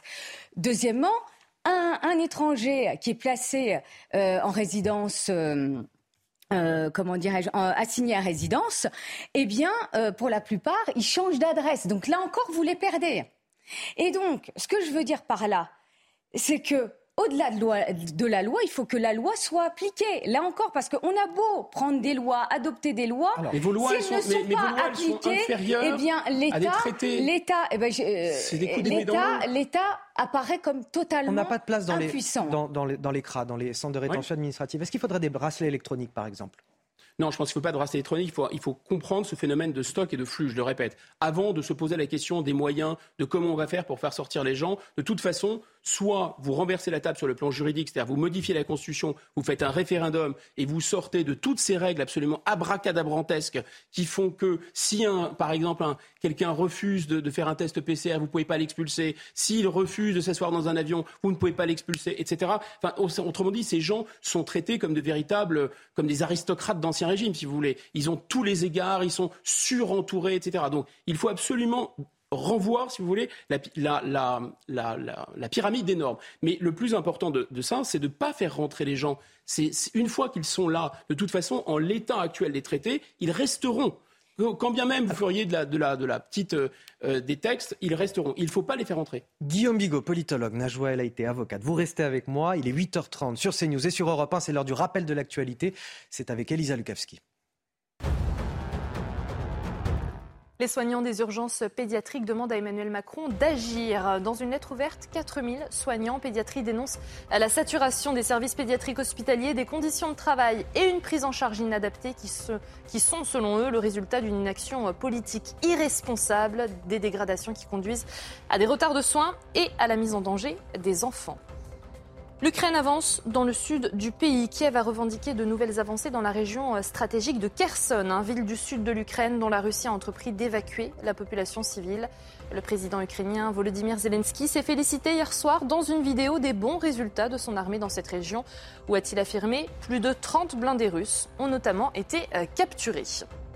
Et puis du foot avec euh, le début hier de la 12e journée de Ligue 1 et la victoire 3-0 du PSG sur la pelouse d'Ajaccio. En l'absence de Neymar suspendu, les Parisiens s'en sont remis à Kylian Mbappé, auteur d'un doublé, et à Lionel Messi. Euh, grâce à ce succès, le PSG conforte sa place de leader avec 6 longueurs d'avance sur son dauphin euh, Lorient. Aujourd'hui, choc entre l'OM 4e qui reçoit Lens 3e et c'est à suivre à 21h sur Canal+. Merci Lisa Lukavski face à Bigot avec Guillaume Bigot et Najwa El Haïté ce matin. Cette question, le droit se retourne-t-il sans cesse contre nous? C'est cette question donc que je vous pose avec cette énième pantalonnade pour Gérald Darmanin dans l'affaire de l'imam Iqiyoussen. Imam frappé d'un arrêté d'expulsion par la France qui a fui en Belgique, que l'on a retrouvé le 30 septembre dernier. Seulement voilà, le tribunal de Tournai estime que le mandat d'arrêt européen est illégal et parmi les arguments avancé notamment par euh, l'avocate de l'imam, Hassan Iqiyoussen, risquerait en France un procès inéquitable. Écoutez les explications de Noémie Schulz et on en discute juste après. Pour partir en vacances ce week-end, il faut parfois... Alors, on a un petit souci technique, ça revient tout de suite, les explications avec euh, notre journaliste police-justice Noémie Schulz qui nous explique donc pourquoi euh, le droit belge, euh, la justice belge a décidé de ne pas exécuter ce mandat d'arrêt européen émis par la France à l'encontre de l'imam Iqiyoussen. Écoutez. C'est un nouveau revers pour Gérald Darmanin qui, depuis la fin du mois de juillet, entend expulser l'imam Iqoussen vers le Maroc. Il y a d'abord eu la décision du tribunal administratif qui a cassé l'arrêté d'expulsion et puis la fuite du Marocain en Belgique. La France avait alors décerné un mandat d'arrêt européen demandant à la Belgique d'interpeller l'imam et de le renvoyer en France. Hassan Iqoussen a bien été arrêté le 30 septembre dernier à Mons, mais il conteste son extradition. Son avocat euh, plaide notamment le risque d'un procès inéquitable. Euh, plusieurs spécialistes doutaient par ailleurs de la validité du mandat d'arrêt européen. En effet, l'imam est poursuivi pour soustraction à l'exécution d'une mesure d'éloignement. Or, en quittant de lui-même la France, c'est comme s'il avait mis cette mesure à exécution. Le tribunal de Tournai a donc refusé la remise de l'imam aux autorités françaises en constatant l'illégalité du mandat d'arrêt européen un camouflet pour le ministre de l'Intérieur. Le parquet fédéral belge euh, peut faire appel de cette décision. C'est sans doute ce qui va se passer. L'imam Iqwisen reste donc incarcéré pour le moment, mais son avocate française Lucie Simon s'est réjouie sur Twitter. Ni le droit, ni les autorités de poursuite ne peuvent être instrumentalisées à des fins politiques.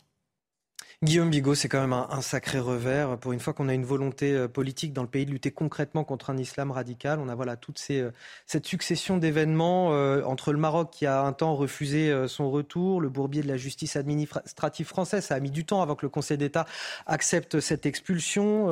cet imam qui fuit entre-temps en Belgique et lorsqu'il est retrouvé, la justice belge nous dit que le mandat d'arrêt européen est illégal. On a l'impression de marcher sur la tête. Enfin, lutter concrètement, je rappelle que l'imam Ekyusem avait participer aussi à l'élection de M. Darmanin en tant que maire de Tourcoing. Donc participer, je, veux bien. Euh, il a mis un certain temps, M. Darmanin, avant de s'apercevoir de la nocivité de M. IQSM, qui pourtant sévit depuis euh, des, années et des années, des décennies même, sur les réseaux sociaux, qui a pris un peu le relais de M. Tariq Ramadan. Alors même que, comme vous le savez, dans nos écoles, il y a une offensive tout à fait concertée des frères musulmans sur la Baïa, sur le Camis, etc. Et que tout ça, sans doute, finira très mal. Donc euh, oui, c'était mieux que rien, il s'est réveillé. Maintenant, rien ne va dans cette affaire parce que, effectivement, vous l'avez dit, M. Darmanin voulait faire de l'expulsion de M. Ekusem un exemple. Il nous avait d'ailleurs expliqué que, voilà, enfin, c'était le symbole de, la, dureté avec laquelle l'État allait désormais traiter les gens qui propageaient une idéologie séparatiste, euh, factieuse, etc. Sauf, et il nous avait dit, voilà, je vais regarder ce qui se passe pour l'islam radical, je l'expulse.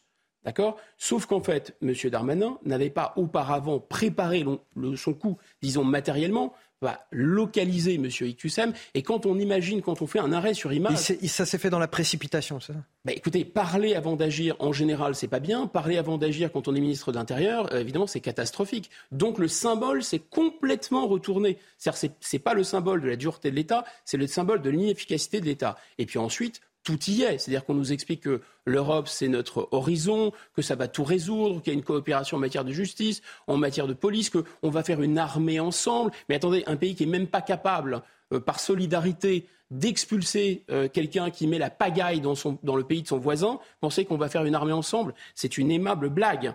Donc en fait, on se rend compte que rien ne va dans cette affaire et ça illustre à nouveau, une fois de plus, le fait que le droit individuel des étrangers est ici, en fait, si vous voulez. L'intérieur supérieur de la nation est là, le droit individuel des étrangers est là. Voilà, c'est ça la réalité. Pardon pour euh, ceux qui nous écoutent à la radio, mais il y a vraiment une différence d'échelle entre la protection des droits individuels des étrangers et la protection des intérêts supérieurs de la nation.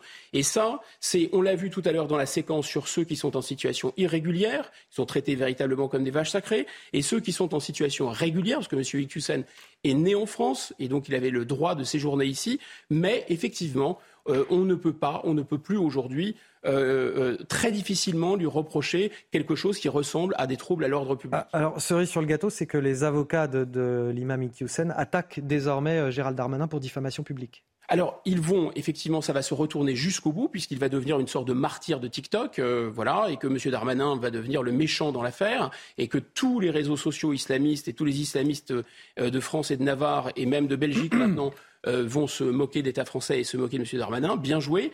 Mais en plus de ça, je pense qu'il y a quelque chose qui est... Euh, enfin, c'est la mise en abîme de notre, de, notre totale impuissance. Et on voit bien que la, la dangerosité de cette idéologie, c'est pas l'idéologie elle-même, c'est la manière dont on se neutralise, on s'attache finalement les pieds, les jambes pour ne plus agir. Un elle a été euh, avocate. Je posais la question tout à l'heure, est-ce qu'on a un droit qui se retourne sans cesse contre nous? Je suis euh, citoyen français, je me mets à la place des gens qui nous regardent à la télévision, qui se sont dit, bah, dans un premier temps, on a eu le droit administratif euh, qui a ralenti considérablement cette, cette, expulsion avec cette procédure qui va jusqu'au Conseil d'État. Puis derrière, le droit de, des pays voisins et puis le droit européen qui semble aussi là ralentir toute décision qui peut être prise finalement pour protéger la France. Et on se dit qu'on marche sur la tête. Alors, euh, c'est vrai que le ministre de l'Intérieur euh, en a fait un, symbole. Il s'est beaucoup impliqué. Sauf que face à lui, il y a l'application, euh, que ce soit du droit français ou du droit belge, voire du droit européen. Et je, vais, je vais, préciser mes propos. La consoeur, quand elle dit, euh, eh bien, l'infraction n'est pas constituée parce que mon client, euh, l'imam a respecté la loi française en quittant l'Hexagone. Donc, il, a, euh, il a exécuté l'OQTF de lui-même. Donc, pour la consoeur, et ça s'entend, hein, l'infraction n'est pas constituée. Après, j'entends Guillaume Bigot qui dit euh, oui, mais euh, ce qu'on peut reprocher à l'État belge, c'est son manque de solidarité. Mais j'ai envie de vous dire, la Belgique, elle applique son droit. C'est-à-dire que pour la Belgique, le fait de se soustraire à l'exécution d'une mesure d'éloignement n'est pas une infraction. Et donc, elle applique son droit.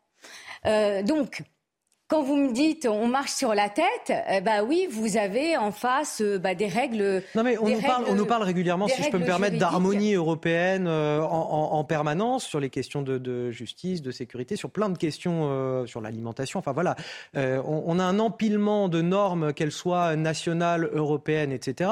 Et aujourd'hui, on a l'impression qu'il n'y a rien qui est cohérent finalement. Et c'est ça qui peut être déroutant pour beaucoup de gens qui nous écoutent. Oui, mais quand vous parlez. Quand on glorifie l'Europe en permanence et qu'on se rend compte que finalement, il n'y a n'y a pas d'harmonie en fait. Bah, quand on parle des, du droit pénal, euh, non, il n'y a pas euh, d'harmonie. Euh, véritablement sur les mesures, les, mesures pénales. Bah, encore heureux, parce qu'il n'y aurait plus rien là. il n'y aurait plus rien. Vu que la Commission européenne, le Conseil de l'Europe font la publicité du voile, il n'y aurait plus aucune protection d'aucune sorte. Non mais c'est clair. Mais attendez, moi, je suis pas. Non, mais moi, je suis pas. Enfin, vous connaissez euh, mes engagements hein, contre le séparatisme, non, non, etc.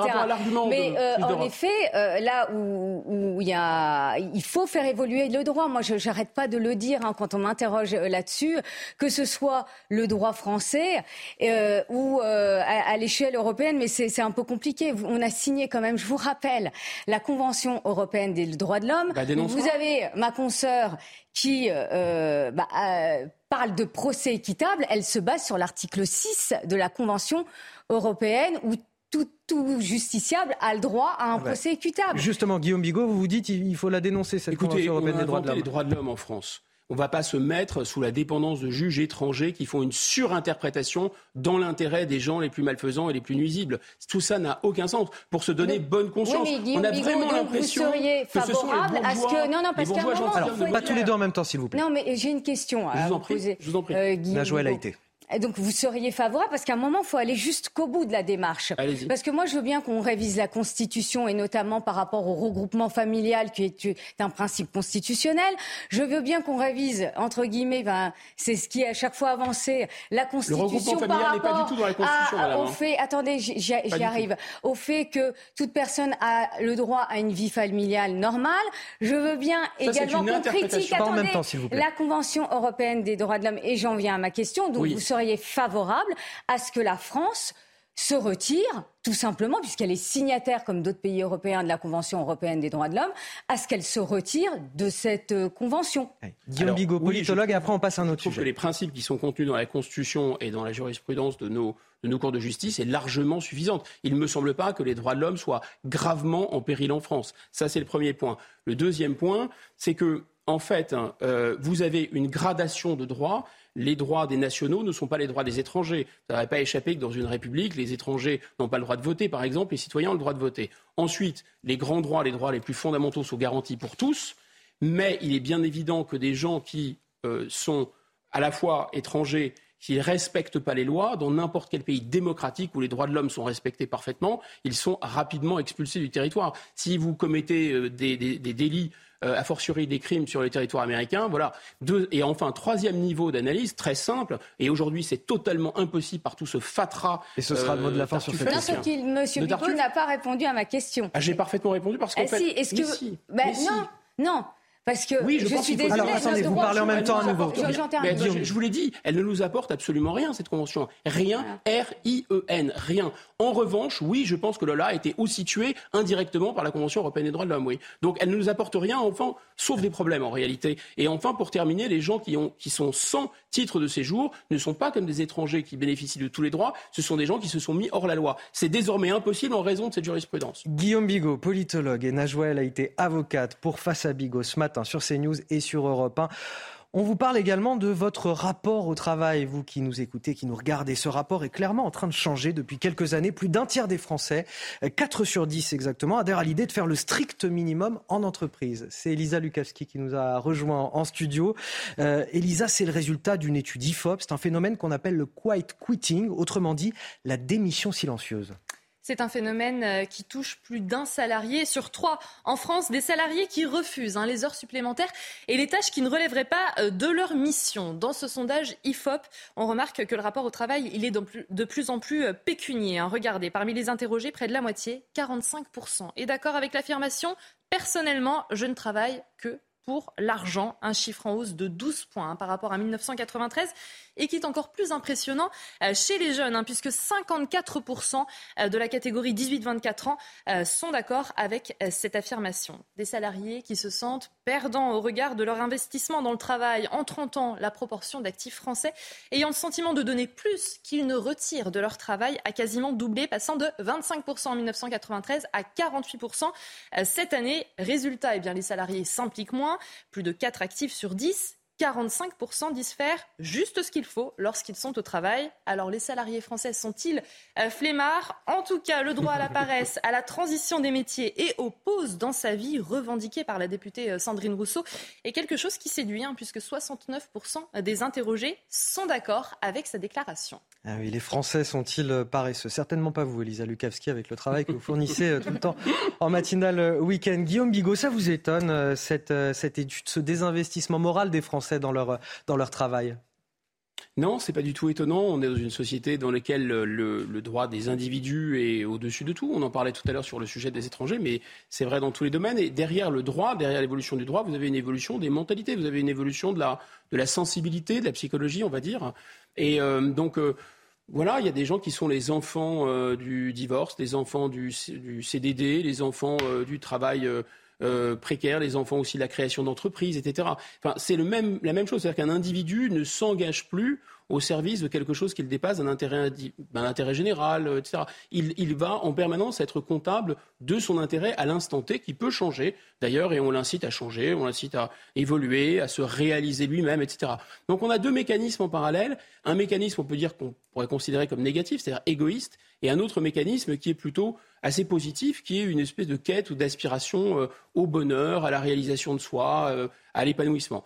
Donc les deux courbes vont, s'entrechoquer et d'une certaine façon, le phénomène dit de grande démission après euh, le Covid a été un accélérateur de ce, phénomène. C'est-à-dire que la crise sanitaire nous a fait aussi revoir nos priorités à tous un peu, et puis ça a vraiment accéléré des tendances qui étaient déjà à l'œuvre. C'est intéressant. Mmh. Euh, donc, et puis, euh, on a parlé de la crise sanitaire. On pourrait aussi parler du télétravail, du fait qu'il y a une sorte de mise à distance par rapport au lieu de travail, par rapport à la communauté physique, qui fait que vous vous, vous, vous, réunissez avec les autres, vous faites un corps social, en quelque sorte. Voilà, tout ça converge.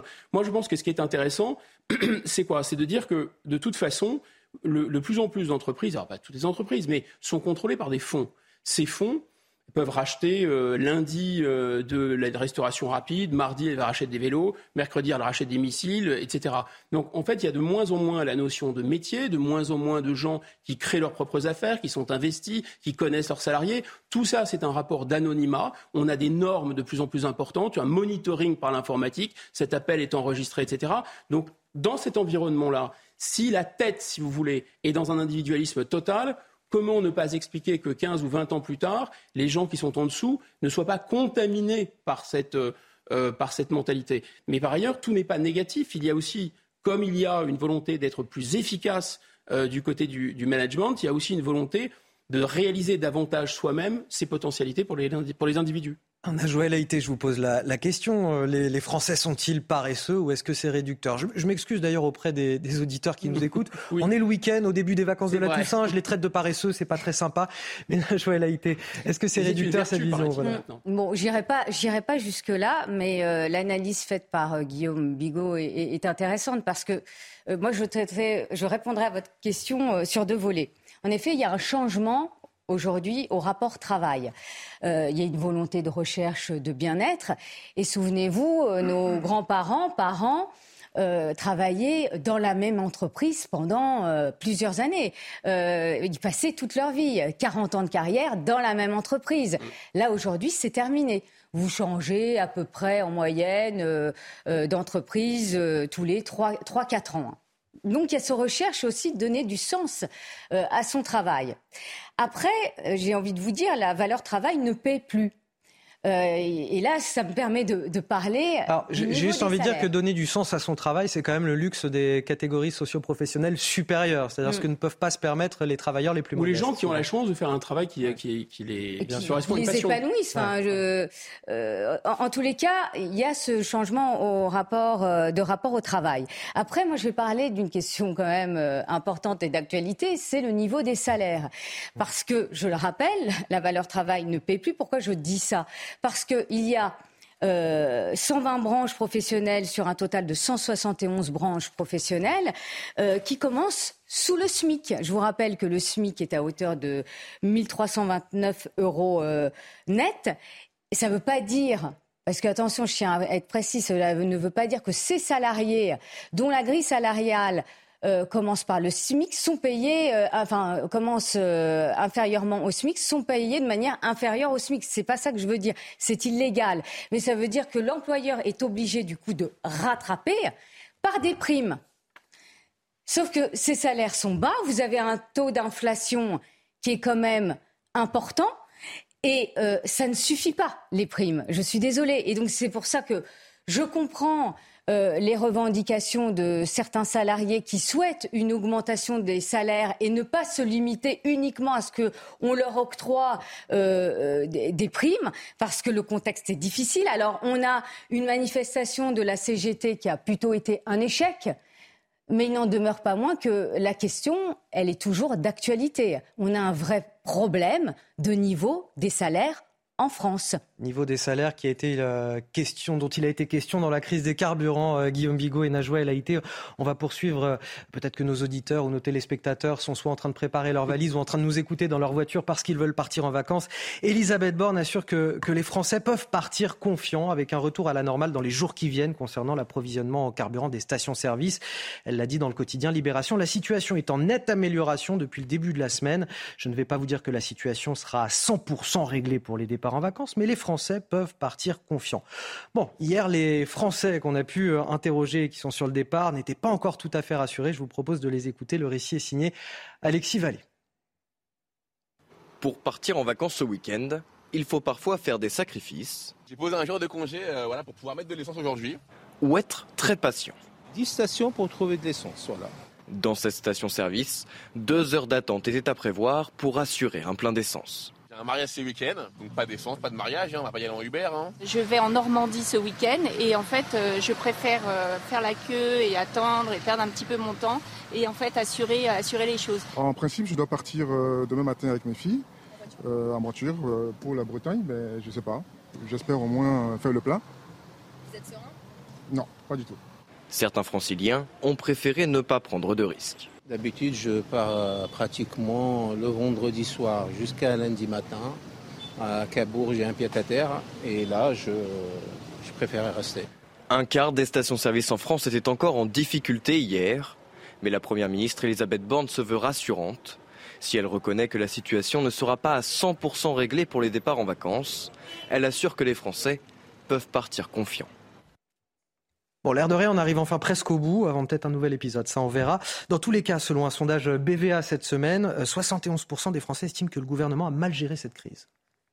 Mais comment leur donner tort hein? Comment Je vais vous dire, surprise, Guillaume Bigot. Non, non, mais c'est pas Vox Populi, Vox Dei. Ben, il arrive que la majorité puisse se, se tromper, ou je ne suis pas d'accord. Mais, mais là, en l'occurrence, il y avait tous les signaux, si vous voulez, étaient, euh, étaient au rouge vif. Hein. Il y avait eu la crise des Gilets jaunes, il y avait eu euh, la marche euh, pour euh, la vie chère, il y avait eu la CGT qui devait renouveler le bail de son, de son dirigeant bientôt, etc.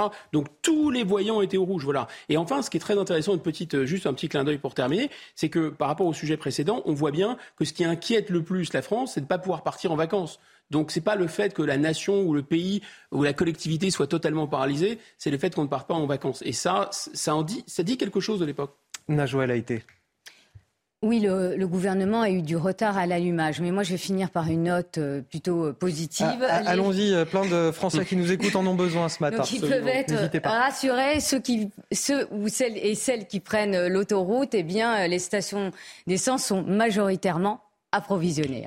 Bon, mais c'est D'après une, euh, bonne- non, non, mais c'est une bonne la nouvelle. il faut ministre. Donc c'est une souligner. Euh, ça s'améliore en tout cas Voilà, gestions, sur les autoroutes notamment. La gestion de la crise finit mieux qu'elle n'a commencé. On peut dire Bon. ça aussi. Écoutez, on va finir sur cette note positive. On va pas le relancer de débat. Merci Non. à tous les deux. Guillaume Bigot, politologue, Najouel a été euh, avocate. Vous restez avec nous euh, sur CNews. La matinale week-end continue. Et puis sur Europe 1, c'est l'heure de retrouver Léna Monnier et Frédéric Tadei. C'est arrivé cette semaine. Excellent week-end à tous sur CNews et sur Europe 1. Préparez-vous à une belle journée pour ce premier jour des vacances scolaires. Le soleil brille quasiment partout.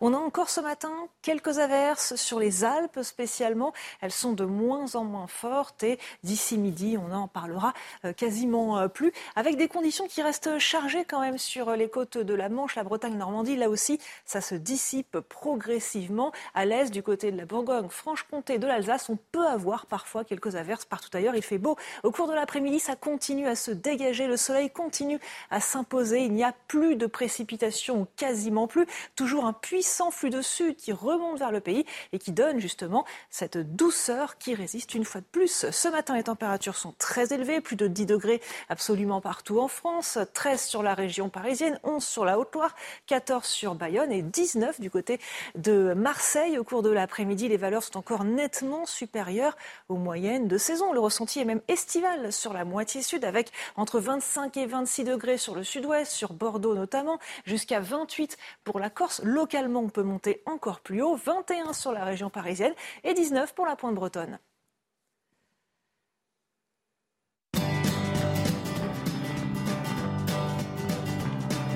Vous avez regardé votre programme avec Picolinos.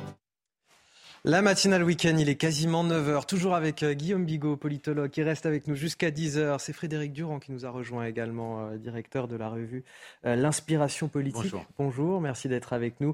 Harold Iman, notre spécialiste des questions internationales, est également sur ce plateau. On parlera d'Ukraine tout à l'heure avec vous. Tout d'abord, les titres de votre journal de 9h. L'émotion de toute une région, mais aussi de tout un pays.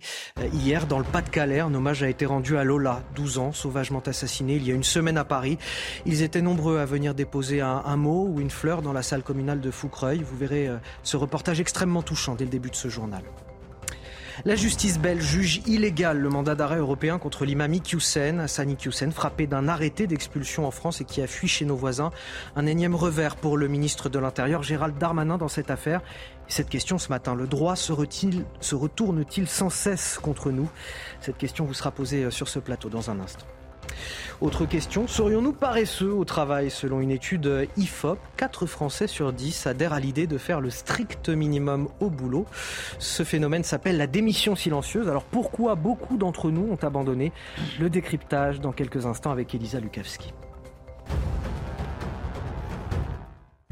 On commence évidemment avec euh, ce meurtre qui a touché dans leur euh, chair tous les Français, celui de la jeune Lola, 12 ans à Paris. Hier, en fin de journée, dans le village d'origine de sa famille, à Foucreuil, dans le Pas-de-Calais, un hommage lui a été rendu. Les habitants de la région pouvaient venir écrire soit un, message dans un registre de condoléances ou déposer des fleurs dans la salle communale et, soutenir bien évidemment sa famille. Il y avait ses deux frères qui étaient présents. Et vous allez le voir, euh, les Français étaient nombreux à, venir soutenir cette famille. Le reportage extrêmement touchant est signé Marine Sabourin, Olivier Gangloff avec le récit de Vincent Fernandez. Face au portrait de Lola, plusieurs centaines de personnes sont venues apporter leur soutien aux proches de la petite fille. Parmi ces anonymes, de nombreuses familles. Lola, c'est vraiment triste ce qui t'est arrivé. Je ne te connaissais pas, mais cet événement m'a chamboulé. Paix à ton âme. Ah, c'est dramatique, dramatique, franchement vraiment tragique pour cette famille. Et, en tout cas, toutes nos pensées les accompagnent dans cette épreuve. Enfin, moi, je suis bouleversée, je suis le maman et je suis bouleversée. Le frère et le demi-frère de Lola étaient également présents à la salle communale de Foucreuil. Ici, c'est toute une région qui est venue se recueillir. On ne les connaît pas personnellement, mais on habite très près d'eux, donc je pense qu'ils en ont vraiment besoin. Espérons au mieux pour eux, on ne peut pas dire plus. Désolé, je suis très ému. Ça doit être terrible de, perdre comme ça une petite fille, surtout dans ces circonstances. Pourtant, je connais pas, on ne connaît pas la famille, on vient de, de Marlémine, on ne connaît pas, mais on, a voulu quand même venir. Tout le monde est concerné en fait. Euh, ça peut nous arriver, ça peut être euh, une sœur, euh, fils, une fille. voilà. Les obsèques de la petite fille auront lieu lundi à Lillers, ville d'origine de sa maman. Frédéric Durand, il y a une solidarité émotionnelle de la France entière sur cette affaire parce que finalement chacun euh, se sent touché par cette histoire, parce qu'on a des filles, des sœurs, des nièces et que ça aurait pu être n'importe lesquelles d'entre elles. Oui, c'est ça. Je crois qu'il y a un phénomène euh, d'identification extrêmement fort. D'ailleurs, tous les témoignages le disaient. Là, ça aurait pu être notre fille, etc. Euh, donc ça, c'est le, premier point, je pense, c'est ce phénomène d'identification. Et puis, combien avons-nous été dans les familles à rappeler à nos adolescents de faire attention, de ne pas monter avec n'importe qui? Je crois que ça aussi, ça a diffusé euh, très largement. Donc, on se sent tous concernés, et à la fois la brutalité, la barbarie du crime, et à la fois l'incompréhension du mobile de ce crime, parce que pour l'instant, on n'en sait pas grand-chose chose, du pourquoi ça s'est produit. Donc tous ces éléments, ces éléments-là, pardon, créent un cocktail absolument explosif et, fait que la, France entière, et je pense qu'au-delà de nos frontières, d'ailleurs, euh, beaucoup de gens se sentent à la fois choqués et concernés. Il y a eu, euh, Guillaume Bigot, la colère de, de, tous les Français, les rassemblements initiés par des politiques, des débats euh, houleux, mais on l'a déjà dit sur ce plateau, nécessaires toutefois. et il y a ce week-end le temps du recueillement. Est-ce que c'est ce moment que les politiques doivent respecter ou finalement le politique est partout? C'est une question difficile parce que on serait tenté de dire c'est la famille qui donne le tempo, c'est eux qui sont d'abord les premiers concernés, etc. Ce qu'a dit la famille, je le rappelle, elle a dit euh, les citoyens peuvent se, peuvent se rassembler, peuvent se réunir. On ne souhaite pas que si des politiques participent, ils aient leur écharpe par exemple, etc. Donc je pense que ce que voulait Enfin, on ne peut pas parler à la place de Ils ne veulent pas non plus euh, l'utilisation euh, du nom et de l'image de leur enfant. Voilà. C'est tout à fait normal. Euh, ce qui, ce qui, pour être complet. Ce qui, aurait été, ce qui aurait été, à mon avis, souhaitable et bien, c'est que les dirigeants politiques, de gauche, de droite, d'extrême gauche, d'extrême droite, du centre et de nulle part, tous les dirigeants politiques aussi, fassent corps avec le peuple. Et d'une certaine façon, ce qui s'est passé, c'est aussi la manifestation de ce divorce entre les politiques, voyez, et la population. Ils ne sont pas à l'unisson, ils ne sont pas en phase. Le président de la République était complètement à contre-ton. C'est-à-dire qu'il a commencé à penser que ce n'était pas quelque chose de si grave que ça. Enfin, grave, bien sûr, en tant que tel, intrinsèquement grave. Grave du point de vue de la répercussion symbolique et politique dans le pays, par rapport à la psychologie nationale, si vous voulez. Parce qu'il y a quand même eu un silence qui a duré quasiment une semaine, un silence très très long, et en, en fait, on ne peut pas dire que l'État ne soit pas en cause, non pas directement, mais indirectement, puisque c'était la responsabilité de l'État D'abord, c'est la responsabilité de l'État de protéger tous les citoyens, en particulier les plus vulnérables, et c'était la responsabilité de l'État de mettre en œuvre cette expulsion.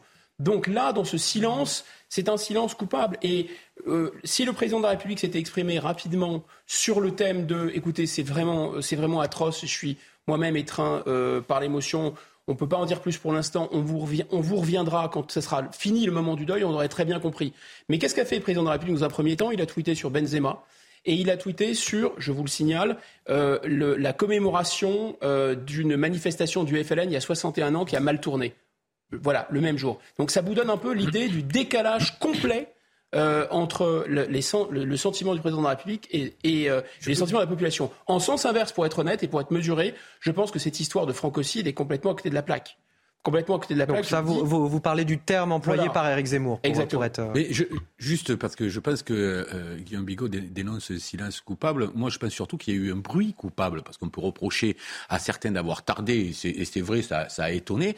Euh, sauf que d'autres se sont emparés de la chose tellement rapidement et de façon tellement, je dirais, euh, euh comment dire, sans pudeur, que ça a aussi choqué énormément. Parce que la question, pour moi, c'est pas la question de la récupération politique, parce que tout est récupéré politiquement. C'est la vie, c'est comme ça. On ne peut pas, la politique, on ne peut pas empêcher le fait qu'un un, un drame qui frappe la, la, nation et qui, et qui choque tout le monde soit récupéré politiquement. Non, la vraie question, c'est question, une question de concordance des temps. C'est-à-dire, c'est à partir de quel moment doit-on, vous parliez tout à l'heure d'un débat nécessaire. Bien sûr qu'il est nécessaire le débat. Faut-il qu'il se déroule là, euh, en se servant d'une émotion immense? Et moi, je crois que lorsqu'on se sert d'une émotion telle que celle-là, on ne se sert pas de la raison. Or, en politique, il s'agit de se servir de la raison et d'essayer de ne pas nous, nous endormir d'une certaine manière avec, avec euh, l'émotion, euh, si forte soit-elle. C'est là l'erreur qui a pour été. Traoré, comme pour Floyd, oui, mais, comme mais, pour mais, le petit oui, oui, que le oui, président on de la peut, République on peut, on peut, peut regarder, on peut regarder ça sous, tout, sous tous ces angles. Maintenant, se, se servir de ça pour dire, regardez le, le, comment dire, le thème de francocide et la, et la théorie Alors, du francocide ouais. se justifie parce qu'on est face à ça. Je trouve que c'est pas bien. Et pourquoi l'ont-ils fait? Juste, je termine ça. Ils l'ont fait parce que tout va tellement vite dans nos sociétés qu'ils ont simplement eu peur qu'après on passe à autre chose et qu'ils n'arrivent plus à exploiter la chose. Voilà. Si vous passé. le permettez, on va revenir sur hum ce débat à 9h30. Très bien. On, évoquera une nouvelle fois cette question, ces hommages et puis la question qui a été largement évoquée cette semaine de, des obligations de quitter le territoire français qui ont été mises en cause euh, tout particulièrement dans ce dossier, mais aussi dans d'autres dossiers. On le verra euh, tout à l'heure. Autre question que je voulais vous poser ce matin autour de la table. Le droit se retourne-t-il sans cesse contre nous? Pourquoi cette question? C'est avec cet euh, énième revers, j'ai envie de dire, pour Gérald Darmanin dans l'affaire de l'imam Iqiyoussen, imam frappé d'un arrêté d'expulsion par la France et qui a fui en Belgique, que l'on a retrouvé finalement le 30 septembre dernier. Seulement voilà, le tribunal de Tournai en Belgique estime que le mandat d'arrêt européen est illégal. Et parmi les arguments qui ont été avancés par l'avocate de l'imam, Hassan Iqiyoussen risquerait en France un procès inéquitable. Écoutez les explications de Noémie Schulz et on en parle sur ce plateau juste après. C'est un nouveau revers pour Gérald Darmanin qui, depuis la fin du mois de juillet, entend expulser l'imam Iqiyoussen vers le Maroc. Il y a d'abord eu la décision du tribunal administratif qui a cassé l'arrêté d'expulsion et puis la fuite du Marocain en Belgique. La France avait alors décerné un mandat d'arrêt européen demandant à la Belgique d'interpeller l'imam et de le renvoyer en France. Hassan Iqiyoussen a bien été arrêté le 30 septembre dernier à Mons, mais il conteste son extradition. Son avocat plaide notamment le risque d'un procès inéquitable. Plusieurs spécialistes doutaient par ailleurs de la validité du mandat d'arrêt européen. En effet, l'imam est poursuivi pour soustraction à l'exécution d'une mesure d'éloignement. Or, en quittant de lui-même la France, c'est comme s'il avait mis cette mesure à exécution. Le tribunal de Tournai a donc refusé la remise de l'imam aux autorités françaises en constatant l'illégalité du mandat d'arrêt européen un camouflet pour le ministre de l'Intérieur. Le parquet fédéral belge peut faire appel de cette décision. C'est sans doute ce qui va se passer. L'imam Iqiyoussen reste donc incarcéré pour le moment, mais son avocate française Lucie Simon s'est réjouie sur Twitter. Ni le droit, ni les autorités de poursuite ne peuvent être instrumentalisées à des fins politiques. Guillaume Bigot, ce qui est terrible, c'est quand on écoute tout ça, on se dit que finalement, euh, la, le politique, la, volonté politique n'a finalement pas d'emprise sur les, problèmes qui agitent notre société. C'est-à-dire quand le droit arrive et remet en cause toute action politique. Et surtout, on, on nous a contaminé l'esprit, on nous a empoisonné l'esprit avec une idée qui est une idée d'ancien régime, en fait. Hein. C'est-à-dire, c'est, c'est vraiment ce qu'on appelle la noblesse de robe.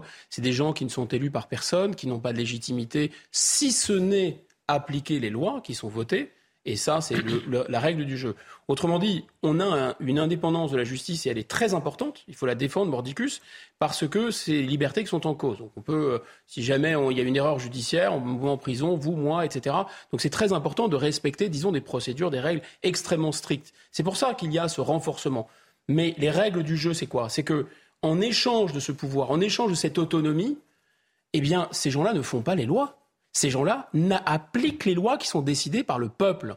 Or là, le putsch, si vous voulez, qui s'est déroulé depuis des dizaines d'années, c'est que ces gens-là s'arrogent le droit de faire la loi. Alors, un, parce que ce sont des juges qui sont au-dessus d'une certaine façon de la loi, puisqu'ils appuient sur des traités. Et le traité est au-dessus de la loi. Mais attention, le traité est quand même en dessous de la Constitution. Mais parfois, ils utilisent dans la Constitution des grands principes Et ils utilisent et ils les, triturent, si vous voulez, juridiquement, en disant bah, écoutez, ces grands principes font que, bah non, cette loi n'a pas le droit de passer, cette loi, il ne faut pas l'exécuter comme ci, comme ça, etc. Et ils nous paralysent. Or, nous, nos, nos, politiques, les gens que nous élisons, sont exactement comme les lapins dans les phares d'une voiture face à ça. Ils se disent ah, euh, juge, magistrat, état de droit, égal droit de l'homme. Donc, si on n'obéit plus à ces gens-là, eh bien, ça veut dire que la démocratie tombe par terre. Mais moi, je dis que c'est l'inverse. C'est la démocratie tombe par terre parce qu'on obéit à ces gens-là qui sont vraiment les héritiers euh, de la noblesse d'Europe d'Ancien Régime. Frédéric Durand, en plus, la, la situation euh, est à deux doigts de, de, de, se retourner finalement presque contre Gérald Darmanin. pour le coup, la situation démontre le, théorème inverse de celui que vient de nous dire ah. Guillaume Bigot, euh, puisque justement, le droit n'est pas respecté à l'espèce. Il y avait un mandat européen que qu'un pays, au nom de sa souveraineté et de ses propres lois, refuse d'exécuter. Ils ont raison. Donc, oui, mais d'accord, mais ça, ça démontre le contraire de ce que, de ce que, de ce que vous dites. Ben, si, puisque vous disiez que ça s'impose à nous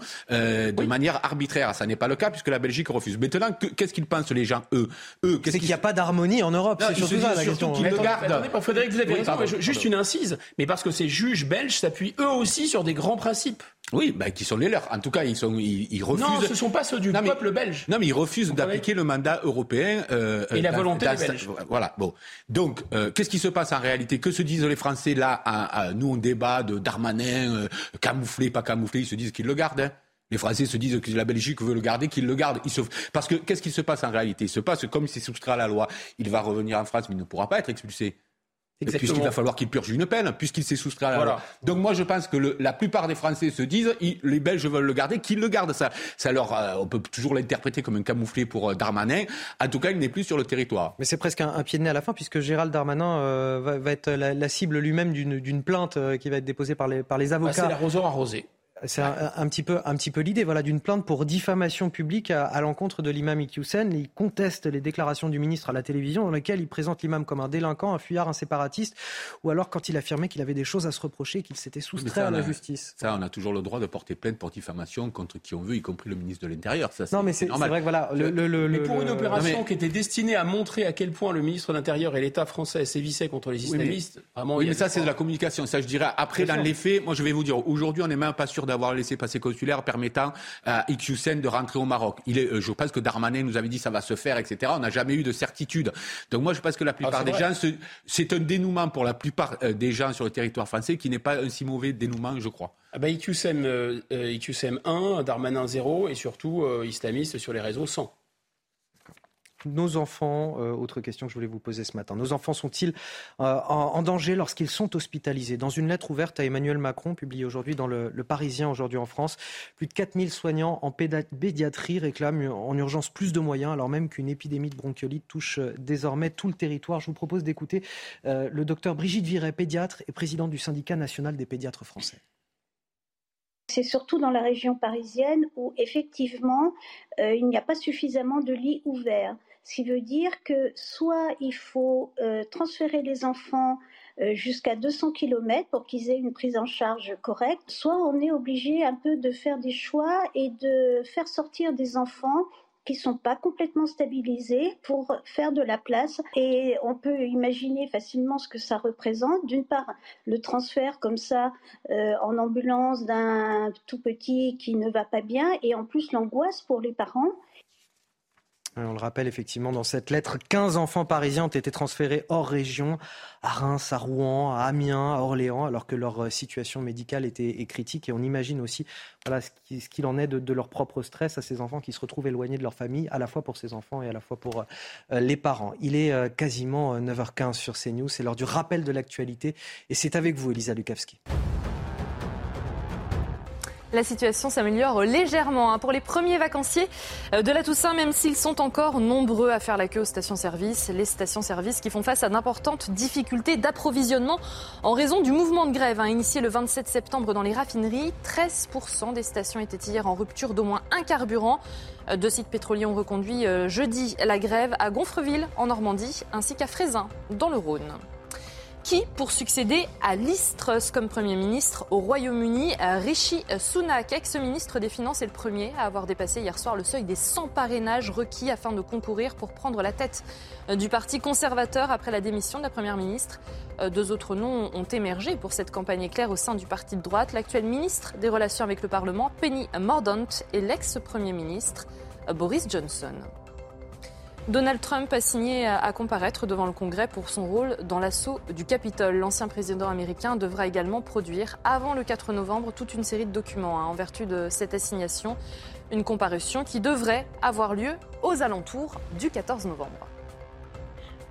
Et on va profiter de la présence d'Elisa Lukavski pour parler de, de, notre rapport au travail ce matin. Ce rapport qui est clairement en train de changer depuis quelques années. Plus d'un tiers des Français, 4 sur 10, adhèrent à l'idée de faire le strict minimum en entreprise.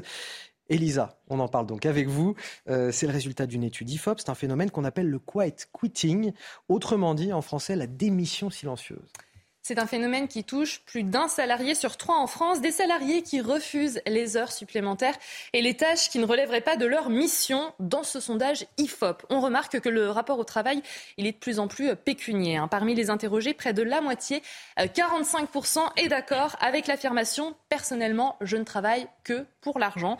Un chiffre en hausse de 12 points hein, par rapport euh, à 1993 et qui est encore plus impressionnant euh, chez les jeunes puisque 54% des 18-24 ans euh, est d'accord avec euh, cette affirmation. Des salariés qui se sentent perdants au regard de leur investissement dans le travail. En 30 ans, la proportion euh, d'actifs français ayant le sentiment de donner plus qu'ils ne retirent de leur travail a quasiment doublé, hein, passant de 25% en 1993 à 48% cette année. Résultat, eh bien, les salariés, ils s'impliquent moins.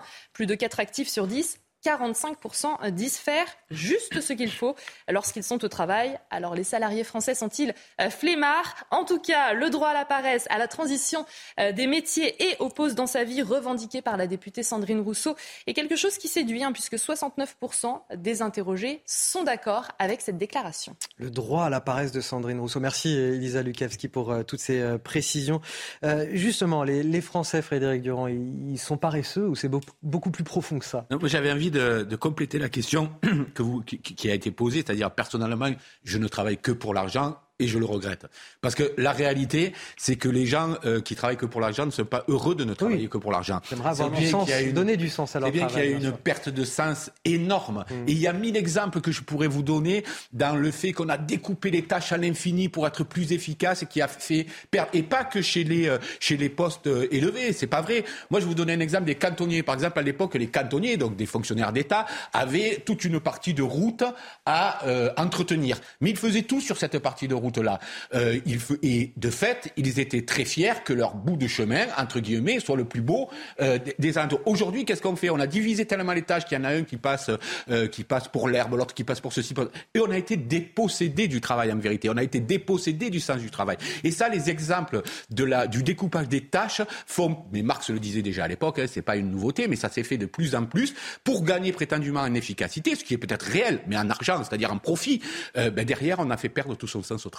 Et ça, c'est une réalité qui est vécue très douloureusement par les Français. Alors Guillaume, selon vous, qu'est-ce qui a changé dans le, dans le rapport au monde du travail? En 2022, donc on a 48% des actifs qui perçoivent le travail comme une contrainte plutôt qu'une source d'épanouissement. Ils étaient seulement 25% en 1993. Donc on voit vraiment cette évolution euh, flagrante. Qu'est-ce qui a changé dans le monde du travail? D'abord, je souscris parfaitement à, à tout ce qu'a dit euh, Frédéric. C'est très juste. Il y a plein de mécanismes comme ça. Euh, euh, la numérisation des tâches, euh, ça a accompagné la recherche d'économie d'échelle, ça a accompagné la recherche de rentabilité, ça a accompagné une espèce de, regard très défiant à l'égard euh, des salariés. On, ne, s'appuie plus, si vous voulez, sur la volonté du travail bien fait des employés. On dit cet appel va être enregistré, tout sera monitoré, mmh. etc. Donc c'est un espèce de rapport assez clinique et assez désincarné au travail, à la production, etc. Ça c'est vrai, c'est indiscutable. Bon, par ailleurs, malheureusement, euh, c'est vieux comme le monde qu'il y a euh, un, rapport au travail, dont je rappelle que ça vient de Tripalium, hein, c'est un instrument de torture. Il y, a, beaucoup de gens, malheureusement, qui sont contraints de travailler uniquement pour gagner de quoi euh, faire bouillir la, barmite, comme on dit. c'est très regrettable, mais c'est comme ça. Et ce qu'il y a, la société est travaillée par des à mon avis, des tensions contradictoire, c'est-à-dire on, incite les gens de plus en plus à, se réaliser eux-mêmes, à s'affirmer eux-mêmes, à atteindre le bonheur, et, et par ailleurs, dans leur travail, on a finalement de moins en moins la possibilité de le faire. Harold Iman, vous êtes avec nous sur ce plateau. On va changer de sujet à présent. On va parler de la situation en, Ukraine. On a Kiev qui revendique de nouvelles avancées dans la, région de Kherson, au sud du pays. On a le président Zelensky qui s'est félicité des bons résultats de son armée. On parle de 88 localités reprises dans cette région, région annexée euh, par la Russie que Moscou a fait euh, évacuer justement en raison des, combats. Alors Harold Iman, je voulais vous poser la question qu'est-ce qui se passe concrètement à Kherson? Est-ce qu'il faut s'attendre à un nouveau Mariupol? Mariupol a été détruit par euh, euh, les bombardements d'artillerie euh, par l'armée russe, alors que c'est une ville ukrainienne. Donc là, on voit mal l'armée ukrainienne détruire une ville ukrainienne. Donc je pense, je pense qu'on peut éviter ça. Par contre, comme l'armée russe s'est retirée ou est en train de se retirer de Kherson, la ville, ce qu'on peut craindre, c'est une action sur le barrage hydroélectrique qui est sur la carte Nova Kakhovka, qui est à l'est de Kherson, qui euh, produit de l'électricité et aussi un détournement d'eau vers la Crimée, et qui, si elle était endommagée ou même détruite, provoquerait une inondation de Kherson et euh, un manque d'eau pour refroidir la centrale de Zaporizhia. Et euh, donc tout cela serait extrêmement dommageable. C'est pour cela que Volodymyr Zelensky a demandé euh, l'arrivée d'une mission d'observateurs internationaux. Sinon, pourquoi est-ce que l'armée russe prend la population avec elle? C'est la grande question. Il y a une partie qui semble être d'accord pour aller en Crimée, euh, mais euh, côté gouvernement Kiev, on prétend qu'il y a des déportations forcées jusqu'à un million de personnes ont été euh, sorties de toutes les régions prises par les Russes et qui habitent maintenant en Russie proprement dite, dont certains se sont rééchappés par les pays baltes et ont raconté leur calvaire. Ils ont été déplacés de force. L'analyse d'Harold Iman sur ce plateau. Vous restez avec nous sur CNews. La matinale week-end se poursuit euh, encore jusqu'à 10h. On reviendra dans quelques instants sur les hommages qui se poursuivent et qui se multiplient ce week-end. Hommage à la jeune euh, Lola. Euh, hier soir, une veillée de prière s'est tenue en l'église Sainte-Colette, juste en face du collège de Lola à, Paris. Notre reportage à suivre, dont vous allez voir un extrait tout de suite. Je tenais à venir. Euh, je suis très choquée, hein, sincèrement, par. Euh, c'est épouvantable et c'est très dur. Moi, j'habite le quartier. J'aurais jamais pensé que j'allais rentrer dans cette église pour, pour ça. La matinale week-end, dernière partie. Bon réveil à ceux qui nous rejoignent. On est encore ensemble jusqu'à 10h. Je suis toujours avec euh, Guillaume Bigot, Frédéric Durand et Harold Iman pour décrypter toute l'actualité. Tout de suite, les titres de votre journal de 9h30. La France entière touchée par le meurtre de Lola. Les hommages se multiplient ce week-end et notamment à Paris. Hier soir, une veillée de prière s'est tenue en, l'église Sainte-Colette, juste en face du collège de Lola. Notre reportage à suivre dès le début du, journal. On sera également à, Foucreuil, dans le Pas-de-Calais, avec Marine Sabourin et Olivier Gangloff. C'est le village euh, d'origine de la famille de Lola, où un hommage s'est également tenu euh, hier à 17h30. Je ne vais pas vous dire que la situation sera à 100% réglée pour les départs en vacances, mais les Français peuvent partir confiants. Voilà ce que disait la Première ministre Elisabeth Borne hier dans la presse. Enfin, n'empêche comment partir, vous n'étiez pas vraiment confiant. Le reportage à suivre alors que justement 71% des Français estiment que la crise a été mal gérée par le gouvernement.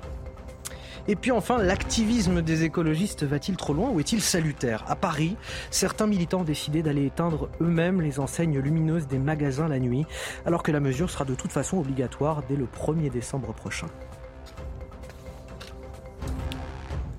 On commence donc avec les obsèques de, Lola qui se tiendront ce lundi à, à Lillers dans le Pas-de-Calais. Monseigneur Le Borgne, évêque d'Arras, célébrera la cérémonie à partir de 14h30. En attendant, tout au long du week-end, les hommages se multiplient. Euh, hier soir, une veillée de prière s'est euh, tenue à Paris, en l'église Sainte-Colette. C'était juste en face du lycée de, Lola. Il y avait beaucoup de monde sur place. Regardez ce reportage signé euh, Célia Judas, Dorine Jarnias, avec le récit de Vincent Fernandez. À la sortie de la veillée de prière pour Lola, les participants soulignent l'importance d'y avoir assisté. Pour beaucoup, ils sont du quartier. J'habite un peu plus haut. Je tenais à venir. Euh, je suis très choquée, hein, sincèrement, par. Euh, c'est épouvantable et c'est très dur. J'ai vécu dans cette résidence pendant trois ans. Donc, euh, et puis j'habite à 200 mètres, donc ça me touche beaucoup. Parce que pour moi, cette résidence, c'était la sécurité. Moi, j'habite le quartier. J'aurais jamais pensé que j'allais rentrer dans cette église pour, pour ça. On sait que les horreurs existent, mais bah, c'est quelque chose de terrible. Et quand ça se passe juste à côté, c'est, euh, tous les gens sont touchés, c'est terrible. Chacun a pu au moins avoir l'impression de faire quelque chose. Un moment de recueillement pour toutes et tous, juste en face du collège de l'adolescente. On veut faire quelque chose de très ouvert parce qu'on sait bien que beaucoup de jeunes de son âge du collège Georges Brassens ne partagent pas la foi chrétienne. Et on a voulu inviter les gens voilà, à sortir de l'émotion où on tourne autour de soi-même et à essayer d'entrer dans, une espérance, essayer d'accueillir une consolation, une paix et sortir un petit peu de toutes les querelles politiques aussi qu'on entend depuis ces jours-ci. Les organisateurs soulignent que cette veillée a pu se tenir grâce à l'approbation de la famille de Lola. Et sans plus tarder, on va rejoindre Marine Sabourin en direct de Foucreuil dans le Pas-de-Calais. Bonjour euh, Marine, on vous rejoint puisque c'est euh, le village d'origine de la famille euh, de la famille de Lola et justement hier à 17h30 des hommages ont été rendus sur place à, la jeune fille qui a été tuée il y a maintenant une semaine, des hommages en présence notamment d'une partie de la famille, il y avait ses deux frères. Oui, Anthony, beaucoup d'émotions euh, hier euh, après-midi euh, à Foucreuil. Vous voyez sur les images d'Olivier Gangloff, il y avait le, il y a le portrait de Lola qui est affiché dans le foyer communal avec ce message écrit par ses frères Jordan et Thibault. Lola, tu étais le soleil de nos vies, tu seras l'étoile de nos nuits.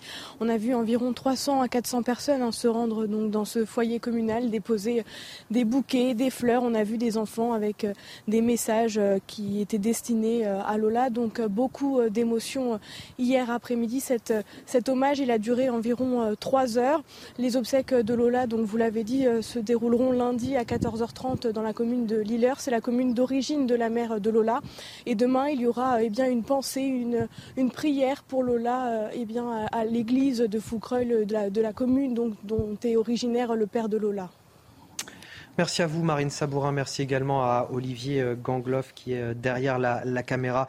Effectivement, a beaucoup de, Français qui, ressentent en ce moment un besoin de communion et de paix dans cette affaire parce qu'on a eu une semaine de débats politiques assez éprouvants sur la question. Néanmoins, des débats qui ont été euh, nécessaires autour de cette fameuse question euh, des obligations de quitter le territoire français, les OQTF. Je vous vois dire non, euh, Frédéric. Non, non, ils n'ont pas été nécessaires dans ce moment-là. Je suis pas juste.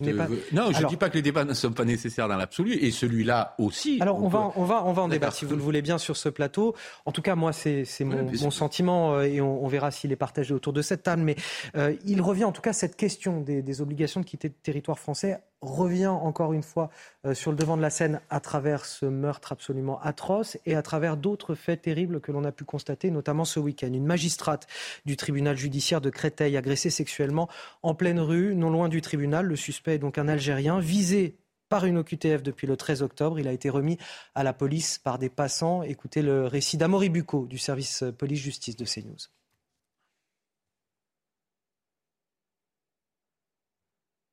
Ça s'est passé à Créteil vendredi matin, non loin du tribunal judiciaire. Un homme a tenté d'agresser deux femmes. Selon des témoins, il aurait crié ⁇ Je vais les violer, je vais les voler ⁇ Une troisième femme est alors apparue euh, et a tenté d'intervenir, mais cette troisième femme a elle-même été victime d'une tentative de viol. Une partie de ses vêtements ont été euh, déchirés et arrachés. Alors des passants, heureusement, euh, sont intervenus. Ils ont interpellé l'auteur et quant à la à, la troisième femme, victime, euh, la plus principale victime. Elle a été prise en charge par les pompiers. Il s'agit en fait euh, de cette victime hein, d'une magistrate du parquet de Créteil. Euh, quant à l'agresseur présumé, eh il a été du coup remis à la police euh, par les passants qui l'avaient interpellé. Euh, il s'agit d'un Algérien en situation irrégulière de 23 ans. Il avait d'ailleurs été visé par une obligation de quitter le territoire français qui avait été mise le 13 octobre dernier par la préfecture du Val-de-Marne.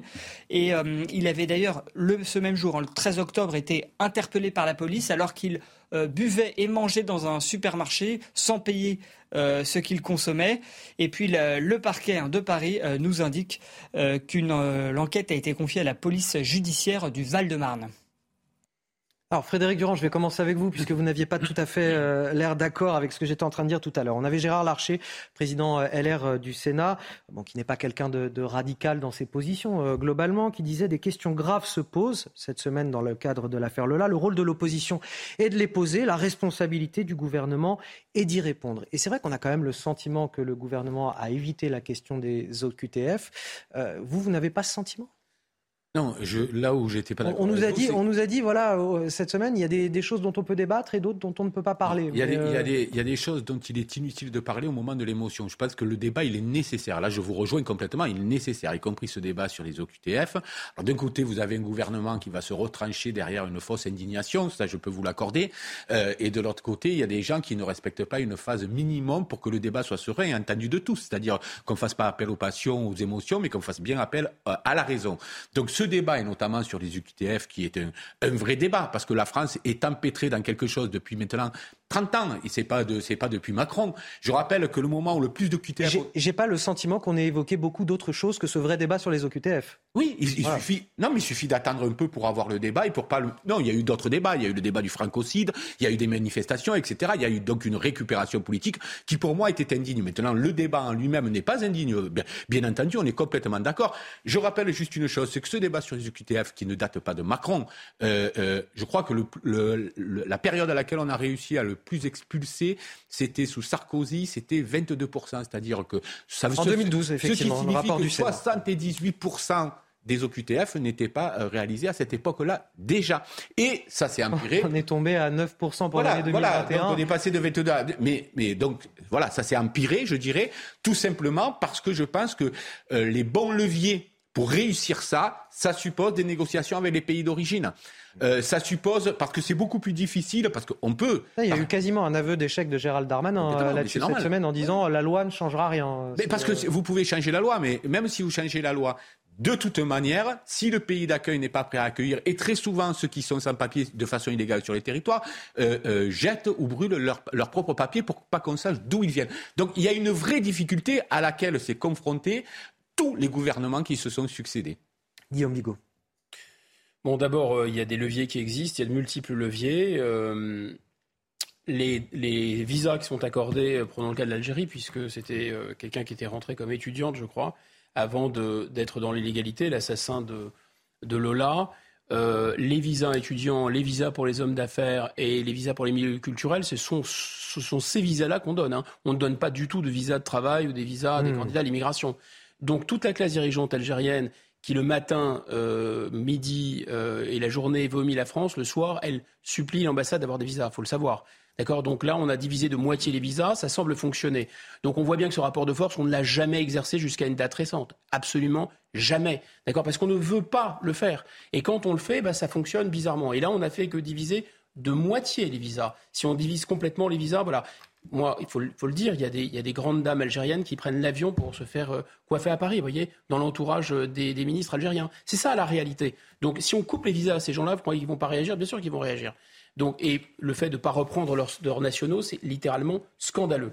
Ça, c'est le premier point. Le deuxième point, c'est que je pense qu'il y a évidemment cette histoire de francocide était particulièrement à côté de la plaque, parce que moi je ne dis pas que le terme n'a aucun sens, ça peut avoir un sens. Il y a parfois une violence qui se déchaîne, qui est une violence, disons, euh, xénophobe à, l'intention des Français, ou en tout cas francophobe, on va dire ça comme ça, c'est sûr, mais là, ce n'est pas le cas du tout. Donc ça me paraissait complètement côté de la plaque. En revanche, en revanche, quand euh, moi, ce qui me gêne aussi beaucoup, c'est d'utiliser l'émotion pour ne pas en parler. Et pour une semaine après, une semaine après, est-ce qu'on a entendu le président de la République dire écoutez, on en parlera plus tard, c'est peut-être pas le moment, mais on en parlera plus tard, ce sujet devra être abordé Non. Est-ce qu'il a demandé pardon? Non. C'est pas lui qui est responsable, mais il est responsable de la politique de l'État, et la politique de l'État, elle est défaillante. Donc ce n'est pas directement la non-exécution de l'OQTF qui a tué Lola, mais indirectement, en tout cas, le fait que si l'OQTF avait été exécutée, elle serait toujours en vie. On peut tourner le problème dans tous les sens, c'est ça le sujet. Or, pourquoi il y a une colère sourde? Il y a une colère sourde parce qu'il y a 30 ou 40 ans de chantage au racisme qui s'exerce. Et c'est la raison pour laquelle il y a une inaction en matière migratoire. Et en fait, le président de la République a tout avoué. Il a finalement euh, euh, il a avoué le poteau rose. Quand il a lancé le, le, débat sur les gilets jaunes, je me souviens parfaitement de cette formule, il a dit on pourra parler de tout après les gilets jaunes, on pourra parler de tout, y compris de l'immigration. Mais quel aveu Ça veut dire qu'on ne pouvait pas parler d'immigration, évidemment. Et donc, on peut, même si M. Zemmour s'est lancé dans des, dans des excès, etc., on peut lui reconnaître ce, ce caractère de lanceur d'alerte. Maintenant, on peut en parler. Je vous signale que dans les médias, on, censurait même les noms des gens qui avaient fait ça. Moi, je passe. et on avance. Non, non, là où je suis, je suis pas d'accord avec vous, c'est que euh, Sarkozy lui-même a créé un ministère de l'immigration. Donc on ne peut pas dire qu'on ne parlait pas d'immigration. Ah, mais ça c'est de la parlotte, mais le ministère. Oui, mais on a Il a créé un rien fait. Non, mais dire qu'on n'en parlait pas, je pense que c'est faux. Ah, mais dire... c'est- Non, non, pardon, Frédéric, c'était pour mieux, pour mieux ne rien faire. Bon. D'accord, mais on en parlait en tout cas puisqu'il y avait un ministère de l'immigration. Donc c'est que le sujet est sur la table depuis très longtemps. C'est un sujet qu'on a beaucoup de mal à gérer, c'est autre chose. C'est un sujet qui fait la une des médias euh, depuis extrêmement longtemps. Donc moi dire qu'on ne parle pas d'immigration, je pense que c'est tout simplement faux. Qu'on n'arrive pas à trouver de réponse à, à cette question, ça c'est vrai. Ça c'est vrai. Et quels que soient les Bah, gouvernements. on en parle mais qu'on n'en parle pas, c'est faux. On en parle pour dire pas d'amalgame et on en parle dans les médias C'est un pour dire dossier qu'on va sûrement évoquer de toute façon euh, énormément dans les, dans les prochaines semaines. Je vous propose d'avancer. Elisabeth Borne qui nous dit Je ne vais pas vous dire que la situation sera à 100% réglée pour les départs en vacances, mais les Français peuvent partir confiants. Elisabeth Borne qui parle évidemment de la situation à, à la pompe en, en ce jour de départ en vacances, en ce samedi des vacances de la Toussaint. Bon, hier, les Français qu'on a interrogés n'étaient pas forcément très très rassurés. Je vous propose d'écouter ce reportage. On en discute juste après. Pour partir en vacances ce week-end, il faut parfois faire des sacrifices J'ai posé un jour de congé euh, voilà, pour pouvoir mettre de l'essence aujourd'hui. ou être très patient. 10 stations pour trouver de l'essence, voilà.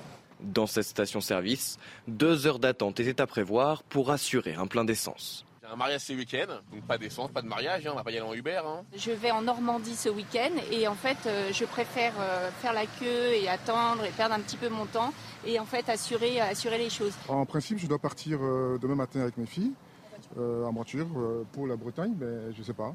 J'espère au moins euh, faire le plein. Vous êtes serein? Non, pas du tout. Certains franciliens ont préféré ne pas prendre de risques. D'habitude, je pars euh, pratiquement le vendredi soir jusqu'à lundi matin. À Cabourg, j'ai un pied-à-terre et là, je, je préférais rester. Un quart des stations-service en France était encore en difficulté hier, mais la Première ministre Elisabeth Borne se veut rassurante. Si elle reconnaît que la situation ne sera pas à 100% réglée pour les départs en vacances, elle assure que les Français peuvent partir confiants. Bon, on arrive peut-être un petit peu au bout, mais quand même, le, gouvernement, euh, dans cette crise, a largement sous-estimé euh, la pénurie.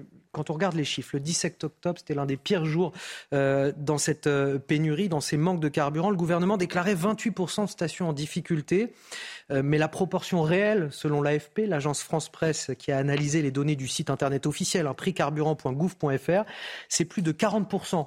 On est bien au-delà des, des 28%. Pareil pour le Figaro qui a fait la même estimation autour de 40% que de 28%. Euh, voilà, et d'autres chiffres qui ont pu être donnés dans la presse grimpent même euh, jusqu'à jusqu'à 50% ce jour-là. On rappelle que le gouvernement a un petit peu mis à dos à dos tout le monde, fait la leçon aux Français en les appelant au civisme, en expliquant bah, qu'il n'y avait pas de pénurie, mais qu'en somme, il y avait plutôt un sentiment de pénurie. Oui, comme il y a beaucoup de sentiments d'insécurité, Voilà. de manque de Euh, pouvoir d'achat, de, de- Non, mais quand même, avec le recul, on, on réalise certaines choses. Ils sont et- très, sentimentaux, les gens qui les dirigent. on réalise quand même certaines non, mais choses après, avec le ils- recul. Ils, euh, prétexteront peu- du fait que c'était pour pas semer la panique, pour pas que certains viennent à se surapprovisionner dans les stations, euh, qui auraient laissé les autres encore plus dans, dans la pénurie, etc. Donc il y aura toujours les bonnes raisons de la part de l'État euh, d'avoir euh, d'avoir menti. Cependant, lorsque Elisabeth Borne dit euh, les Français peuvent partir confiants, moi j'avais envie de dire oui, encore faut-il qu'ils puissent partir, parce que je rappelle qu'en 2021, c'est que 52% des Français qui ont pu partir en vacances. Donc il suffit pas d'avoir un réservoir plein, il faut avoir un minimum dans ce porte-monnaie pour partir. Et je rappelle aussi que Il depuis faut, faut les déplacements quotidiens aussi, hein, même. euh, oui, bien sûr. Non, mais là, on parlait des vacances. Oui, bien sûr. on parlait des vacances. Donc, euh, il faut déjà pouvoir partir en vacances. Dans les années 80, c'était quasiment 68% des Français qui partaient en vacances. Donc, imaginez aussi le déclassement à ce niveau-là. 71% des Français qui estiment, euh, Guillaume Bigot, que euh, cette crise a été mal gérée, selon un sondage BVA. Ils ont raison, mais euh, je me... franchement, quand j'ai entendu le président de la République s'engager sur un délai d'une semaine, dans une semaine, tout rentrera dans l'ordre, j'ai été très très sceptique et me forcer de constater que je me suis trompé. Finalement, les choses semblent aller dans le bon sens.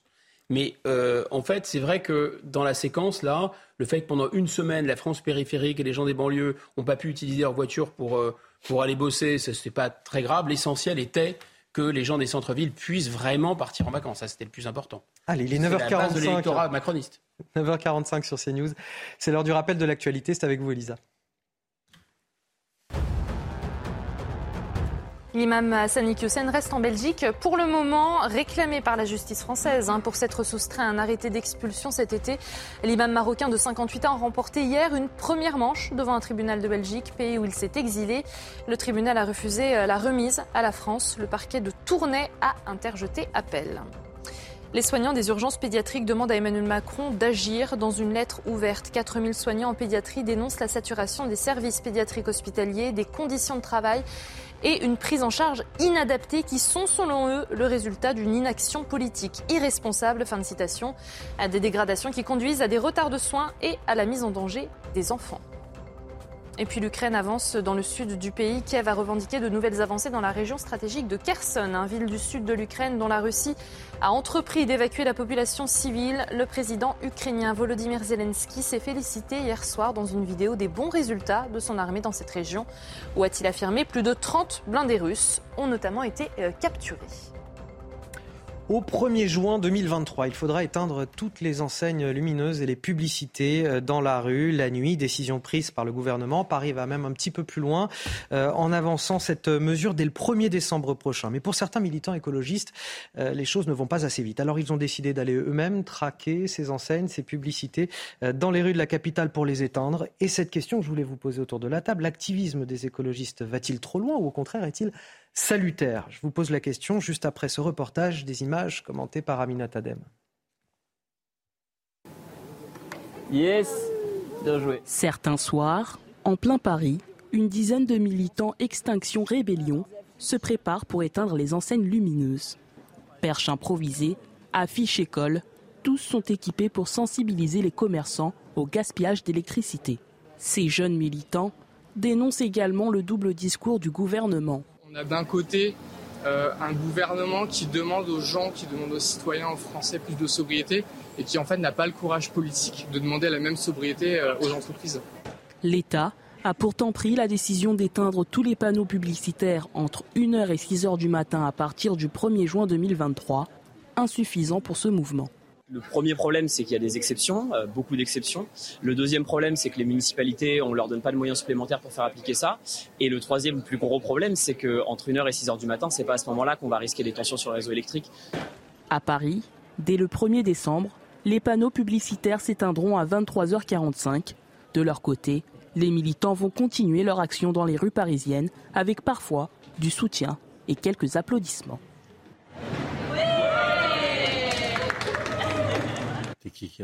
Alors c'est vrai qu'éteindre les, les, enseignes et les publicités euh, lumineuses la nuit entre 1h et 6h du matin, ce qui a, l'air totalement euh, inutile, ces enseignes et ces, ces, publicités lumineuses, ça paraît une décision de bon sens. Est-ce que pour autant euh, ces militants doivent agir de la sorte? J'allais vous dire que je les préfère voir faire ça que jeter de la soupe sur des tableaux de Van Gogh. là au moins ça a un sens, il est directement compréhensible par tous et effectivement amener une bataille, autant la mener sur des, sur des, comme, sur des motifs et des revendications qui soient compréhensibles. Euh, et là, en l'espèce, c'est vrai qu'on voit tous le gâchis que, peuvent représenter toutes ces, tous ces luminaires euh, éclairés la nuit. Donc, euh, sur ce point-là, moi, je ne suis pas un partisan de l'activisme tous azimuts, mais je, je les comprends davantage. Guillaume Bigot. Écoutez, c'est vrai que c'est très satisfaisant de se donner l'impression de lutter contre la planète, de sauver les ours blancs en éteignant une lumière dans Paris. Bon, ceci étant dit, vous êtes dur. Non, je pense qu'il y a une extinction de l'esprit critique hein, euh, et je pense qu'il devrait y avoir une rébellion de ces jeunes contre le lavage de cerveau. Parce que quand la France est responsable d'un pour cent des émissions de CO2 et que la Chine, les États-Unis, euh, l'Inde crachent tout ce qu'elles peuvent euh, de CO2 dans l'atmosphère et qu'on nous explique par ailleurs les mêmes que c'est un problème mondial, mobiliser la jeunesse euh, pour éteindre des lumières alors même qu'il y a des graves problèmes de sécurité dans Paris, excusez-moi, je vois pas du tout l'intérêt. Et c'était donc l'avis de Guillaume Bigot sur, euh, sur cette question. Un mot de sport pour finir. Regardez CNews Chronique Sport avec Colissimo Facilité, la solution d'affranchissement en ligne dédiée aux professionnels pour simplifier les envois et suivi de colis. Le Paris Saint-Germain s'est donc euh, imposé facilement ce vendredi soir à Ajaccio en ouverture de la 12e journée de Ligue 1 avec Messi et Bappé qui ont régalé l'Argentin euh, pour le Français. D'abord en profondeur à la 24e minute. Il a fallu attendre pour voir le deuxième but, mais ça valait le coup. Regardez, une action collective somptueuse les deux hommes qui vont euh, s'amuser avec la défense ajaxienne. C'est Lionel Messi qui inscrit ce but servi par Bappé. Puis on va retrouver encore une fois les deux hommes pour le troisième but. Messi qui va à nouveau servir euh, Kylian Mbappé. 3-0 au score final. La meilleure attaque de Ligue 1 va bien, mais c'est aussi la meilleure défense. Regardez, 5 clean sheets consécutifs à l'extérieur en Ligue 1. C'est la meilleure série euh, du PSG depuis 6 ans. Paris qui n'a d'ailleurs encaissé qu'un seul but cette saison à l'extérieur, c'était à Lille et ça remonte déjà au 21 août dernier. C'était CNews Chronique Sport avec Colissimo Facilité, la solution d'affranchissement en ligne dédiée aux professionnels pour simplifier les envois et suivi de colis. Merci pour euh, ces débats Merci passionnants. Merci Guillaume. On se retrouve euh, demain, euh, bien évidemment. Merci Harold Iman. Merci Frédéric euh, Durand, directeur de la revue L'Inspiration politique. J'en profite pour montrer la une euh, de la revue euh, cette semaine. 54% des Français prêts à s'engager pour leur commune. C'est un sondage, pardon, je le mets plus haut, me dit-on dans l'oreillette. Euh, voilà, pour, pour, cette, revue. pour cette revue. D'ailleurs, Inspiration, Expiration, ça me fait le lien avec l'émission de Ah. Brigitte Millot juste après. Donc, euh, bonjour docteur Millot, dans un instant on va parler de la respiration. Le- voilà, l'occasion de faire le lien avec euh, l'émission de Brigitte qu'on embrasse bien évidemment. Restez avec nous sur CNews tout de suite. Bonjour docteur Millot.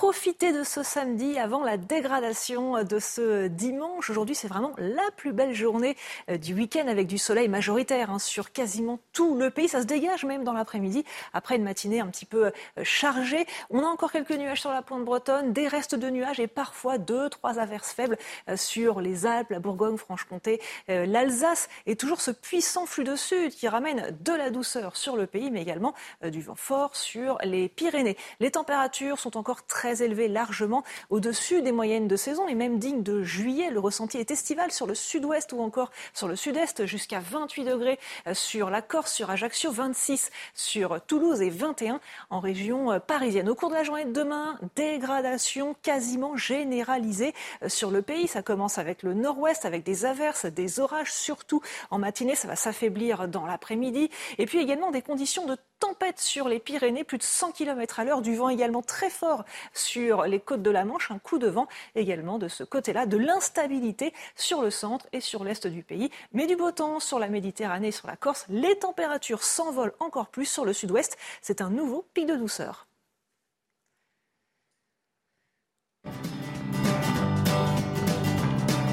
Vous avez regardé votre programme avec Picolinos. C'est un meurtre euh, qui a touché euh, tous les Français. hein. Celui de la jeune euh, Lola, ça s'est passé à Paris la semaine dernière. Hier, un hommage lui a été rendu hein, dans le village d'origine de son père à Foucreuil. C'était dans le Pas-de-Calais.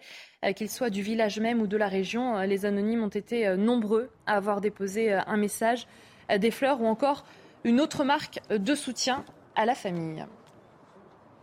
L'imam Hassan Iqiyoussen reste en Belgique? Pour le moment, hein, réclamé par la justice euh, française pour s'être soustrait à un arrêté d'expulsion cet été. Euh, L'imam marocain de 58 ans a remporté hier une première manche hein, devant un tribunal de Belgique, pays où il s'est exilé. Le tribunal a refusé euh, la remise à la France. Le parquet de Tournai en Belgique a interjeté appel. Les soignants euh, des urgences pédiatriques demandent à Emmanuel Macron d'agir. hein. Dans une lettre ouverte, 4000 soignants en pédiatrie dénoncent la saturation des services pédiatriques hospitaliers, des conditions de travail et une prise en charge inadaptée qui, selon eux, sont le résultat d'une inaction politique irresponsable. Fin de citation. Des dégradations euh, qui conduisent à des retards de soins et à la mise en danger euh, des enfants. Vous partez peut-être ce samedi en vacances par la route. Eh bien, sachez que la situation, elle s'améliore légèrement. hein. 13% des stations-service étaient hier en rupture d'au moins un carburant contre près de 17% jeudi. Euh, Des difficultés d'approvisionnement euh, en raison hein, du mouvement de grève qui a été initié le 27 septembre dans les raffineries et les dépôts de Total Energy.